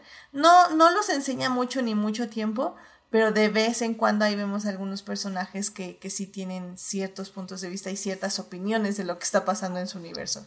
Y eso también me parece como muy interesante. No, y creo que justamente este cuestionamiento moral que está, que siempre está en, en, Note, en donde incluso em, pues hay un diálogo, ¿no? Con Ryuk que, que, le dice justamente es que, porque le está diciendo, me voy a deshacer de toda, de toda la maldad y de todas las personas eh, malas. Y que básicamente Ryuk le dice, sí, pero quedarías tú. ¿No? O sea, tú serías como... buenísimo. Y que dice, pues es que exacto, es que sí. y sí, todo ese cuestionamiento moral es muy, es muy interesante. Porque incluso cuando empieza, justamente cuando se está cuestionando qué hacer con, con, con el Dead Note que está viendo justamente, ¿no? en la escuela está viendo a, a, los bueno, a los compañeros, a los hombres, está viendo qué está pasando y está diciendo, bueno, pero al final importaría, o sabes, como está cuestionándose moralmente como si es correcto o no es correcto. Y dice, bueno, pero si me deshago de esta persona, ¿realmente a alguien le importaría? O sea, ¿realmente estaría mal? Y como todo ese cuestionamiento, creo que eso es lo que tiene interesante, pues desde un, desde un inicio y desde el planteamiento de la idea eh, Death Note, ¿no? Efectivamente. Y pues bueno, Daphne, eh, ¿alguna conclusión de la serie? Creo que tiene, tiene, de nuevo, es el, el, tema creo que es interesante por justo todo esto que se ha, que se ha platicado y se ha comentado, sobre todo de nuevo este, este debate eh, moral, un poco, me recuerda un poco el, debate que pasaba con, con, Thanos, ¿no? De si, si apoyas, si estás de acuerdo o no. Entonces creo que es en este lado, este, este debate moral de, bueno, ¿qué haríamos si, si se presentara esto? Y, y eh, es de nuevo esta, este cuestionamiento moral del bien y el mal y como este campo gris donde realmente estabas como en medio y esto que decías justo, donde hay personajes que te permiten también ver otros lados y decir, no, es que sí, pero no, no está chido. Y no, bueno, pero a lo mejor eso tampoco está tan mal. Y sabes, como el hecho de que te vayan también haciendo que tú cambies de opinión y que veas distintas posiciones, creo que eso lo hace muy bien, ¿no? Como plantearte todo el tema con distintas perspectivas y que no todo se quede como en blanco y negro, como bien y mal, ¿no? Sino cuestionar y borrar un poco los límites del bien y el mal, ¿no? Como borrar estos eh, y cuestionarte y justamente plantearte extremos y plantearte el punto medio y no sé, creo que eh, tiene un punto de vista muy completo y muy interesante.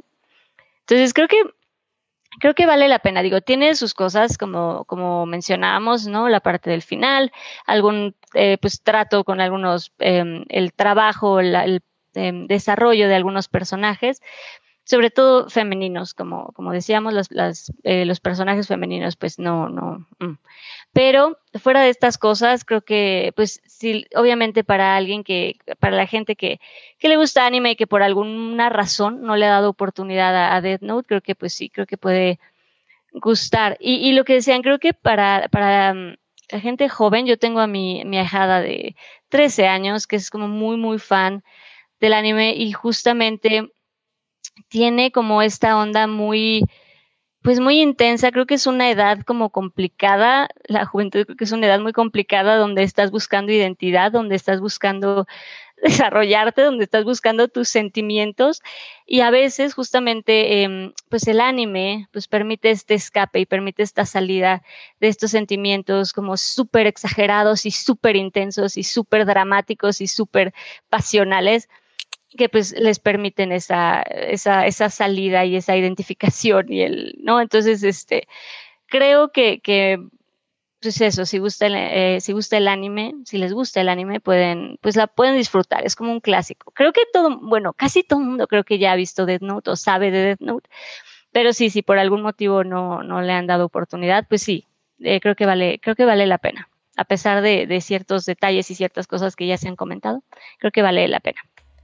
No, y creo que es eso, Daf. Creo que lo que tú bien decías de de que te da a reflexionar porque no es que la serie en sí te dé a reflexionar, sino que, como dices, pone las cosas tan extremas que es imposible que tú como espectador no reflexiones acerca de ello.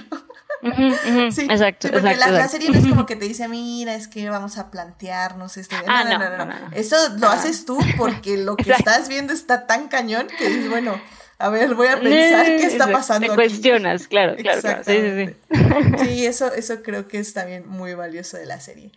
Pues, eh, Gabriel, una conclusión de la serie. Eh, eh, yo diría que es, independientemente de algunas críticas y problemas que pueda tener, además de que no soy fan de las obras posteriores del autor, bueno, de la última obra, de la obra más reciente del autor diría más bien, yo diría que Death Note es una serie importante. En primer lugar, es una serie muy entretenida, es una serie muy bien dibujada, es una serie que se disfruta lo suficientemente corta para verse en una sentada, tanto en manga como en anime. Entonces yo diría que es un anime que no es difícil de recomendar y es comprensible de disfrutar. Yo la disfruto a pesar de todos sus, de todos sus detalles.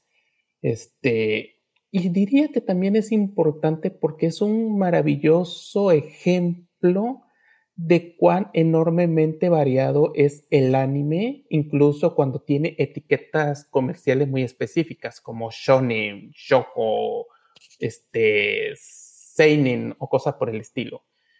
Porque demuestra que una revista que es famosa por lo que son sus historias de aventuras, sus historias de peleas y todo eso, la demografía también permite otro tipo de historias, ya sea humor, ya sea drama, ya sea de misterio, ya sea horror. Eh, es un recordatorio de que el manga como tal es tan variado que no necesariamente hay que dar por sentado que la revista va a ser tal cual, o sea, que solo va a tener un cierto tipo de historia, sino que siempre hay tantas cosas dentro de cada revista, dentro de cada género, que puede llegar a sorprender y si tienen suerte puede tener un impacto a nivel internacional. O sea, yo creo que nadie hubiera pensado cuando salió el primer capítulo que sería una historia tan exitosa y que sería algo que saliera de una revista como la Shonen Jump. Entonces, yo lo veo, yo la recomiendo tanto como por su calidad propia, como una demostración de la, de la variedad que puede haber dentro de los géneros y dentro de las revistas. Excelente, muy bien, muy bien. Tania, conclusión ese es el problema que me emocioné tanto en el medio que no sé, no sé qué concluir. Pero sí estoy de acuerdo con que es una serie que es fácil recomendar, porque si bien, haz de cuenta, tiene un trasfondo fantástico en la cuestión de, bueno, no, no, no, todos los días vas a encontrar un cuaderno que te permita matar a la gente. Eh, no, no para introducirte a la serie no requieres gran cosa, simplemente aceptar la premisa de inicio y, y, o sea, los personajes con todo y su estilo de la moda se ven como gente normal, viviendo en un mundo normal. Entonces, digamos que puede ser la primera serie de una persona sin tener que andarle explicando con puntitos y raídas de, no, es que sabes que es bien común que, que a las gentes los mate un camión y revivan en otro mundo.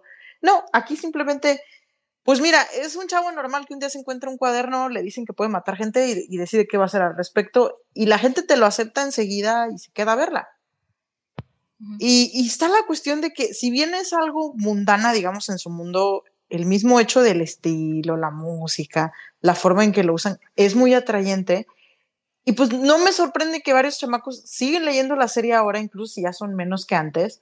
Pero, pues, por ejemplo, cuando salió el capítulo especial en el 2020, la gente andaba emocionada en Facebook leyendo el capítulo y diciendo memes y acordándose de la otra serie. O sea, yo tengo mis problemas con el autor, pero pues tengo que admitir que logró hacer un producto atrayente que, que como que, o sea, que la gente se sentó y, se quedó a ver fascinado qué ocurría. Eh, Julián García en el chat nos está diciendo eh, que nos falta hablar de la adaptación de Netflix. Eh, ah. lo único que voy a decir de la eso, eso no existe. No, no, no, no, gracias. ¿De cuál? ¿De cuál? No, Mira, gracias, yo solo les voy a decir que toda la gente que la vio por morbo fue la que provocó que quisieran hacer una secuela. Sí. Así que no vean las series por morbo, por favor. Miren, entonces, es como el fenómeno, por culpa de la gente que está haciendo bromas de Morbius, ¿tenemos una secuela?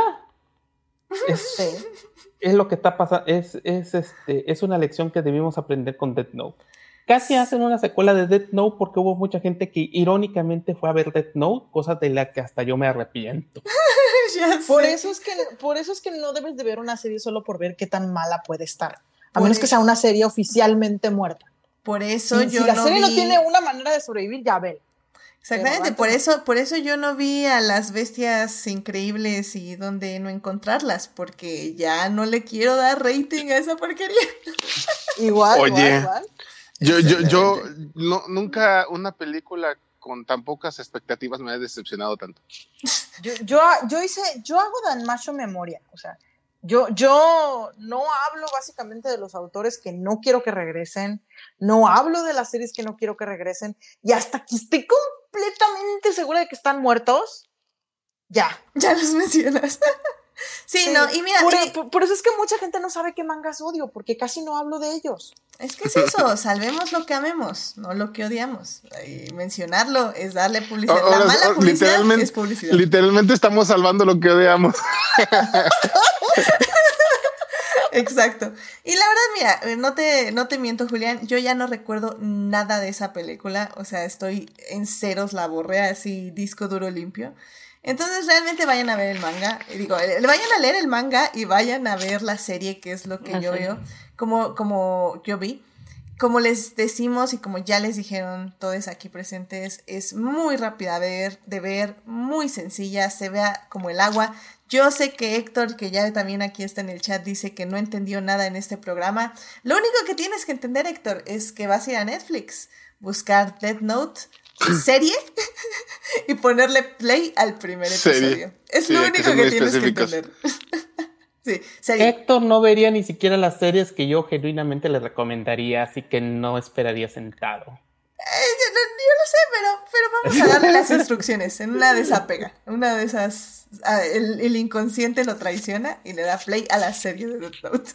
Y te va a atrapar. Es que sí está muy buena. Es que en serio, narrativamente está muy buena.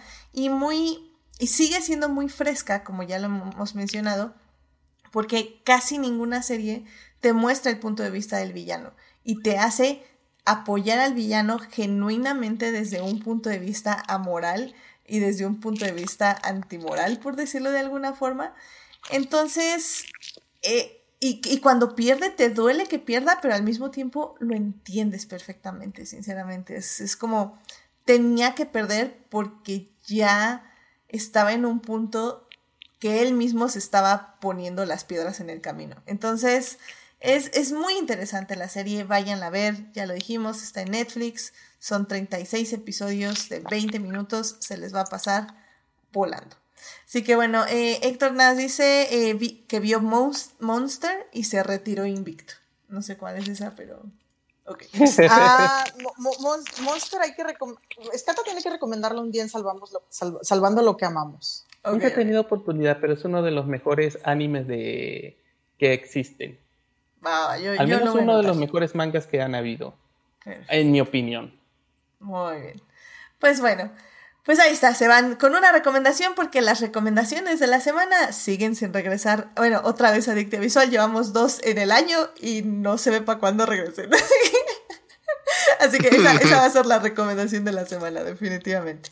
Y bueno, pues ya con eso llegamos al final de este podcast. Eh, muchísimas gracias por acompañarnos, Dafne, Tania, Gabriel y Oriel en este podcast este, de Death Note que hablamos de los 15 años de esta maravillosa serie. Dafne, muchísimas gracias por venir. ¿Dónde te puede encontrar nuestro público? Muchas gracias. Pues yo estoy en, en Instagram y en eh, Twitter como Dafne Bennett. Sí, pues por ahí, por ahí ando. Excelente, muchísimas gracias. Eh, Gabriel, muchas gracias por venir. ¿Dónde te puede encontrar nuestro público? Vean Crónicas del Multiverso. No, yo ni ya ni siquiera en Twitter hago otra cosa más que quejarme, así que mejor. Pero para eso es Twitter, para eso es Twitter. Twitter es un pozo de odio. Pues sí, básicamente Twitter, que, ay, ya ni me acuerdo cómo me llamo. Lo ponemos en el posteo, no te preocupes. ahí te busco y te pongo.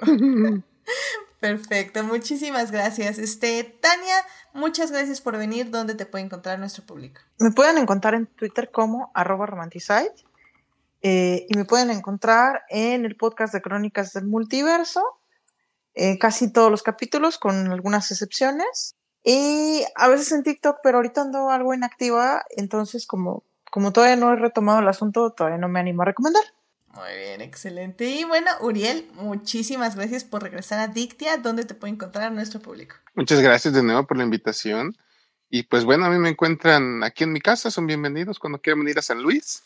Eh, pero, pero bueno, además de eso, me encuentras en Crónicas del Multiverso todos los jueves que hay podcast. ahí, me, puedes me pueden encontrar. El mejor por podcast del, del Omniverso y pues de repente estoy de oyente en los especiales de los martes y cuando haya alguno el domingo, pues ahí también nos encontrarán. Excelente, muchísimas gracias. Y bueno, ya saben, a mí me pueden encontrar en HT Idea donde hablo de este, Hannibal, Raylo, Our Flag Means Dead y Lewis Hamilton, siete veces campeón del mundo. Y bueno, de hecho yo también estuve en Crónicas del Multiverso. Como ven, esta, este programa estuvo lleno de croniqueros, ya nada más falta que Daphne este, vaya Crónicas y ya estamos. pero bueno, ahí, sí yo, yo no reparto invitaciones, pero bueno, este... Ahí te recibimos con los vas a ver. Ah, gracias, porque yo ya me había aventado en el hoyo. Pero bueno, este. Y bueno, yo también fui a Crónicas, de hecho, el jueves a hablar de una. a salvar lo que odio. ¿Cómo estabas diciendo? Fui a hablar de este Doctor Strange, del multiverso de la locura, y de Moon Knight. Así que sí, fui a salvar lo que odio, pero no lo hice en este programa, lo hice en otro. no, no fue en casa. No fue en casa, en casa no Bueno, bueno la verdad esa moraleja de no se salven lo que odio en lo que vamos a hacer ahorita, así que... A ver. no, no, no lo sabías. Pero mm. bueno, y el día de mañana, de hecho, también voy a ir a Crónicas, pero en esta ocasión sí voy a salvar lo que amo, porque vamos a ir, bueno, voy a ir a hablar de Mac. Así que de, de, las Apple, de la Keynote, así que pues ahí estén al pendiente en la página de Crónicas, porque ahí vamos a estar hablando de los nuevos aparatos de Mac. Y bueno, este, suscríbanse al canal de Twitch para que les avise, les avise cuando estemos en vivo los lunes y nos escuchen como estuvo este Julián García, muchísimas gracias, estuvo Saulo Tarso. Eh, Marsalis21 pasó a saludar, también estuvo Jorge Arturo, muchísimas gracias. Y también hubo un nuevo escucha llamado Magnus Álvarez. Muchísimas gracias por pasar a saludar. Y también, ah, perdón, y también estuvo ahí Héctor. Eh, muchísimas gracias por saludar ahí en Twitch. Y los miércoles recuerden que estamos en el chat de YouTube a las 9 de la mañana y voy a volver a hablar de Death Note con ustedes. Muchísimas gracias a quienes nos acompañaron la semana pasada, que estuvo Jessica y Saulo, que bueno, Jessica escuchó el podcast de Titanic e inmediatamente fue a ver Titanic, así que muchísimas gracias por emocionarse por esa película, la verdad sí recibí varios mensajes de que ya necesitaban ver Titanic de nuevo, así que me alegra que le hayamos dado el rewatch a James Cameron con Titanic. y bueno, pues asimismo, muchísimas gracias de todo corazón a nuestros mecenas adicties.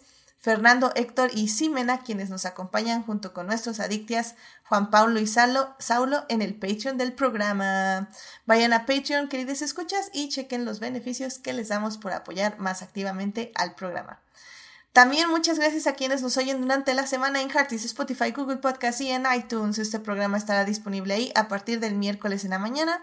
Saludos a Belén, Dimelsa, Jessica, Joyce, Julio, Luis, Pamela, Taco de Lechuga y Vane, quienes son parte del Team Diferidos. Y ya saben, querido público, que si quieren más de Adicte Visual, estamos en Instagram y en Facebook. De hecho, el día de hoy fuimos a la premiere de una película llamada, una película documental llamada Dioses de México, que se va a estar exhibiendo en, en el Museo de Antropología. Eh, entrevisté al director, nada más que tuve como unos problemas ahí con el sonido, pero mañana en Instagram les subo la, les subo la entrevista y unos fragmentos de la película para que se animen a mm. ir a antropología a checarla. Es una peli, no, lo, no les voy a mentir, es algo pesada porque es bastante contemplativa, pero la verdad es que la fotografía está muy bien y a mí lo que más me sorprendió es el sonido. El sonido, la verdad, yo ya la había visto esta peli varias veces, por razones este, laborales, este, pero, pero el sonido me sorprendió mucho, está muy, muy padre, se escucha increíble, así que vayan y también ahí en antropología hay una exposición fotográfica de la película.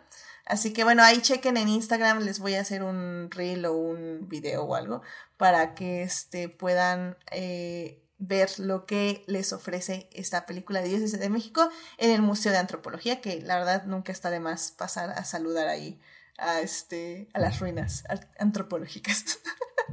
No, y apoyar. También. Exacto, apoyar al... No sé si cuenta como cine mexicano. Pero sí, sí es cine mexicano. Que bueno, claro que sí es cine mexicano, es sobre México, básicamente. este. borren todo lo que dije antes, es cine mexicano. Este, sí, es un cine sobre México, entonces yo creo que es México. Pero bueno, en fin. Muy bien, pues el próximo programa eh, teníamos em, pactado ya una revisión, pero la tuve que cancelar por temas de tiempo. Entonces va a haber una encuesta. ¡Uh! Regresan las encuestas. Me parece que los Patreons, los Patreons votaron porque sea una encuesta de películas de acción. Entonces va a haber tres mm. opciones de películas de acción nuevamente. Una no es tanto de acción, entra en acción, pero no es tanto de acción, pero a mí me gustaría que votaran por esa, pero no voy a decir cuál para no manipular los votos. Díganos cuál quiere que gane Héctor para votar por la otra. También puede ser, puede ser otra opción. Eh, y que probablemente es la que yo quiero que gane, la que no va a venir uh. Héctor. Pero. Pero bueno, no, no es, no es mi, no es mi objetivo. Así que vayan a votar, ya saben, eh, la voy a poner el jueves, y va a estar todo el jueves y parte del viernes para que voten y nos digan de qué quieren que hablemos el próximo programa.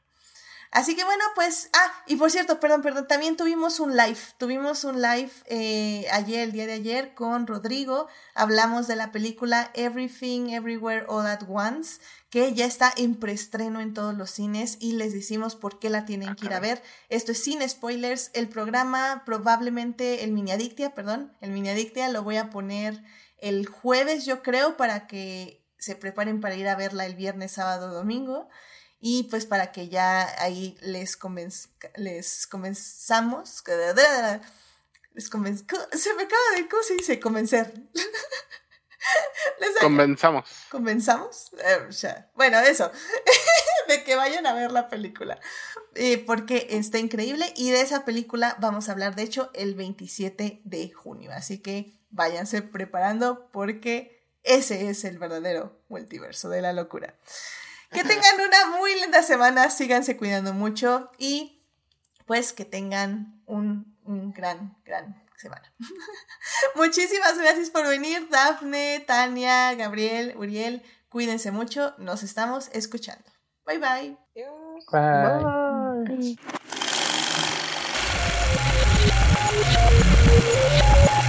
bye.